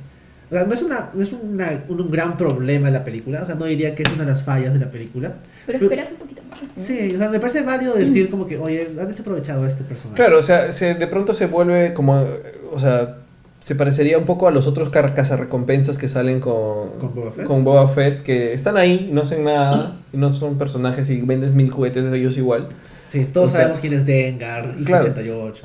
Pero Phasma terminó siendo así cuando prometían que sea un personaje, y no es un personaje. Hasta ahora no es un personaje, pero no tiene, más no tiene, no tiene conflicto, no tiene drama. Y me da un poco de pena por Gwendolyn Christie, que la han desaprovechado los últimos, desde Game of Thrones quinta temporada hasta Star Wars de las Jedi. No, ha- no ha hecho nada interesante. No, ni Bueno, siquiera tiene excusa de que está entrenar ocupada. Con, Con- entrenar con... ¿Con quién? ¿Con? Con Arya. Sí, esa escena fue buena. Bueno, entonces eh, la gran decepción fue Y, el Phasma. Bueno, no sé si el personaje de Benicio del Toro también como que no me terminaba Es de... otra decepción. Sí, yo, pues, yo esperaba más. Yo esperaba que o Yo- no los traicione o algo más Yo me interesante. olvidé de Benicio del Toro hasta que apareció. Dije, ay, ¿verdad que iba a estar acá, no? Pero hizo exactamente lo que yo pensé que iba a hacer. ¿ah? Yo pensé- o sea, yo, sen- yo, es más, cuando lo vi, cuando lo confirmé, ah, él va a ser la traición final de Finn. O sea, está El fin, fin. de Finn. del, del, ¿Al fin? ¿Del fin? De, el, El fin. fin, del fin. Ya, del número de Finn, ¿cuál era? TK, no sé algo. cuántos. Ya, X, él. X, X. No era FN, FN. FN, ah, sí, FN, fin, ¿verdad? pues, fin. Claro. Ah, y estos troopers, los ejecutores. los ejecutores están chéveres, voy a comprar 10. Sí. Yo, yo esperaba, yo esperaba que sí hagan pelea, porque solo fueron, iban a quemar y pum. Y y explotó todo. Sí. Ah, bueno, esta referencia a Rebel Scam de, de Rebel Finn. Scum. Ah, Ah, fue sí. divertida. Eso fue one-liner de película americana de acción, pero no estuvo mal. O sea, estuvo ahí nomás un- con BB-8 disparándole a todo el mundo, ¿ah? así que era el momento de acción. Sí. Oye, BB-8 BB-8 fue BB-8 muy chopper. Sí. Fue Es lo que iba, claro, iba a decir, ahora los, desde Rebels, los droides como que son más warriors, ¿no? Bueno, Bueno, desde, desde Clone- Artu, desde Clone Wars. En Clone Wars. bueno, Artu en episodio 3, lanzando aceite y quemando otros es androides. verdad. A veces- ya- ah, Lo comentábamos también en el podcast del Stan Lee acerca del cómic de Podameron, que a veces los este, droides Astromech son demasiado útiles. Mm. O sea, BB-8 que tiene como que 10 este, pinzas en- dentro de sí y también la parte en que maneja una TST. Me parece un poco excesivo, pero bueno, sigue siendo gracioso BB-8. Un poco excesivo, pero es BB-8 y todo se le perdona Y porque me es gusta bonito. La parte en que llegan este, Finn y Rose. Este, Vos alegre de que está Finn, luego ve a Rose y dice, ah, estás viva. Y luego dice, ¿dónde está mi androide? Y sale a abrazar a BB-8. Sí, ah, Obviamente. dice- y claro, es como su perrito en realidad. Es verdad. Su Sí, mascota. su mascota. Yo Pero quisiera bueno. que Mandarina pudiera hacer tantas cosas. Sí, amigos. Mandarina. Entonces, creo que el balance ha sido bastante positivo. Hemos dicho varias cosas buenas, bastantes cosas también de que nos hubiera gustado de que sea mejores y no fueron, ¿no? Sí. Este, creo que hemos dicho las cosas que nos han molestado también un poquito, pero el balance es positivo porque creo, para cerrar la idea en realidad, que esto de Kill the Past, The past die. Let the Past Die, Kill it if you have to. Kill if you have to. Este, es, es bastante. Habla, habla justo mucho de, de lo que puede ser la, la saga en adelante, ¿no? O sea, de lo que realmente puede, puede ser para un futuro. Y por eso me emociona saber, digamos, o no saber qué esperar después. A mí me preocupa, porque... Porque regresa JJ. O sea, en, primero- en primer lugar me preocupaba por este el otro tipo, Colin Trevorrow. Ujú. Afortunadamente lo sacaron. JJ es un poquito más manejable porque sí le, sí le confío que puede ser una película entretenida. Pero habiendo visto esta, me quedan mis dudas acerca de qué tan capacitado está para coger lo que ha hecho Johnson. Y luego viendo el backlash, me da miedo que Disney le diga a Kennedy, estas cosas no están funcionando, dile a JJ que, se, que arregle esto. Y que por ejemplo digan que Kylo Ren estaba mintiendo y que Rey no era hija de nadie importante o que alteren algo significativamente y no utilicen bien los temas que ha introducido en la película. O sea, Me preocupa, o sea, que a la gente no le haya gustado la película, da igual, pero el backlash que ha generado me preocupa más de que, no tanto a nivel de, de la... Me preocupa lo tóxico que puede ser la comunidad, pero también me preocupa cómo lo pueda tomar Disney mismo. Claro. Yo espero que no cambien su plan, ojalá, pero también me preocupa. Este, Bueno, hay, hay que llegar a las dos horas, pues mira, falta... No, es que ya se acabó la, la tarjeta, se ha Ah. llenado todo lo que hemos hablado, así que hay Pucha. que cerrar, que esta es la salvación. Nuestra única esperanza. Sí, la, la última esperanza. Eh, nada, o sea, realmente es algo que, que- que se ha estado leyendo bastante también y es que esta película no ha colmado las expectativas de los fans, pero es que no tenía que colmar las expectativas de los fans. O sea, creo que Ryan Johnson ha hecho una película genial. Me da miedo que JJ regrese. Y nada, ya está. O sea, les guste no les guste, está. Los que nos gusta, bacán, la defenderemos. Y nos escucharán dos horas hablar de la película. Serán mensajes de odio. Y además, creo que hay- nosotros, a nosotros nos gustan las teorías locas, lo hacemos en el podcast, lo comentamos entre nosotros, pero también hay cierto punto en que tenemos que estar conscientes de que nadie está obligado a darnos nuestras teorías locas como realidad. Y o sea, por eso me gustaba tanto este polo que dice Your Snoke Theory Sucks, porque era como que preparar a la gente de que no se hagan expectativas, o sea, nosotros conversamos de que Snoke podría ser el primer Jedi, no lo es, bueno, da igual. Rey no es una, no es una Kenobi, no lo es, bueno, da igual, o sea, no hay que exigirle a la cultura pop que cumpla nuestras expectativas de contenido en ese aspecto. O sea, le podemos exigir a Star Wars más representación, le podemos exigir películas de calidad. Ese tipo de cosas sí se le puede exigir a, al- a los productos que disfrutamos.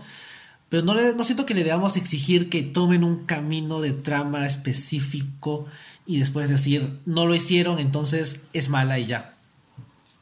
Claro.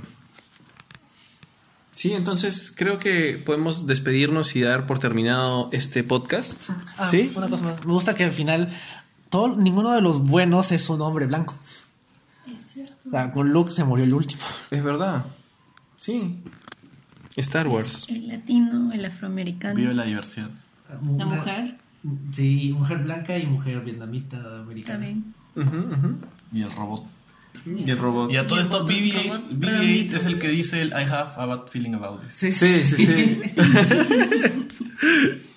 Bueno, entonces creo que podemos hacer, creo que dar por terminado este podcast.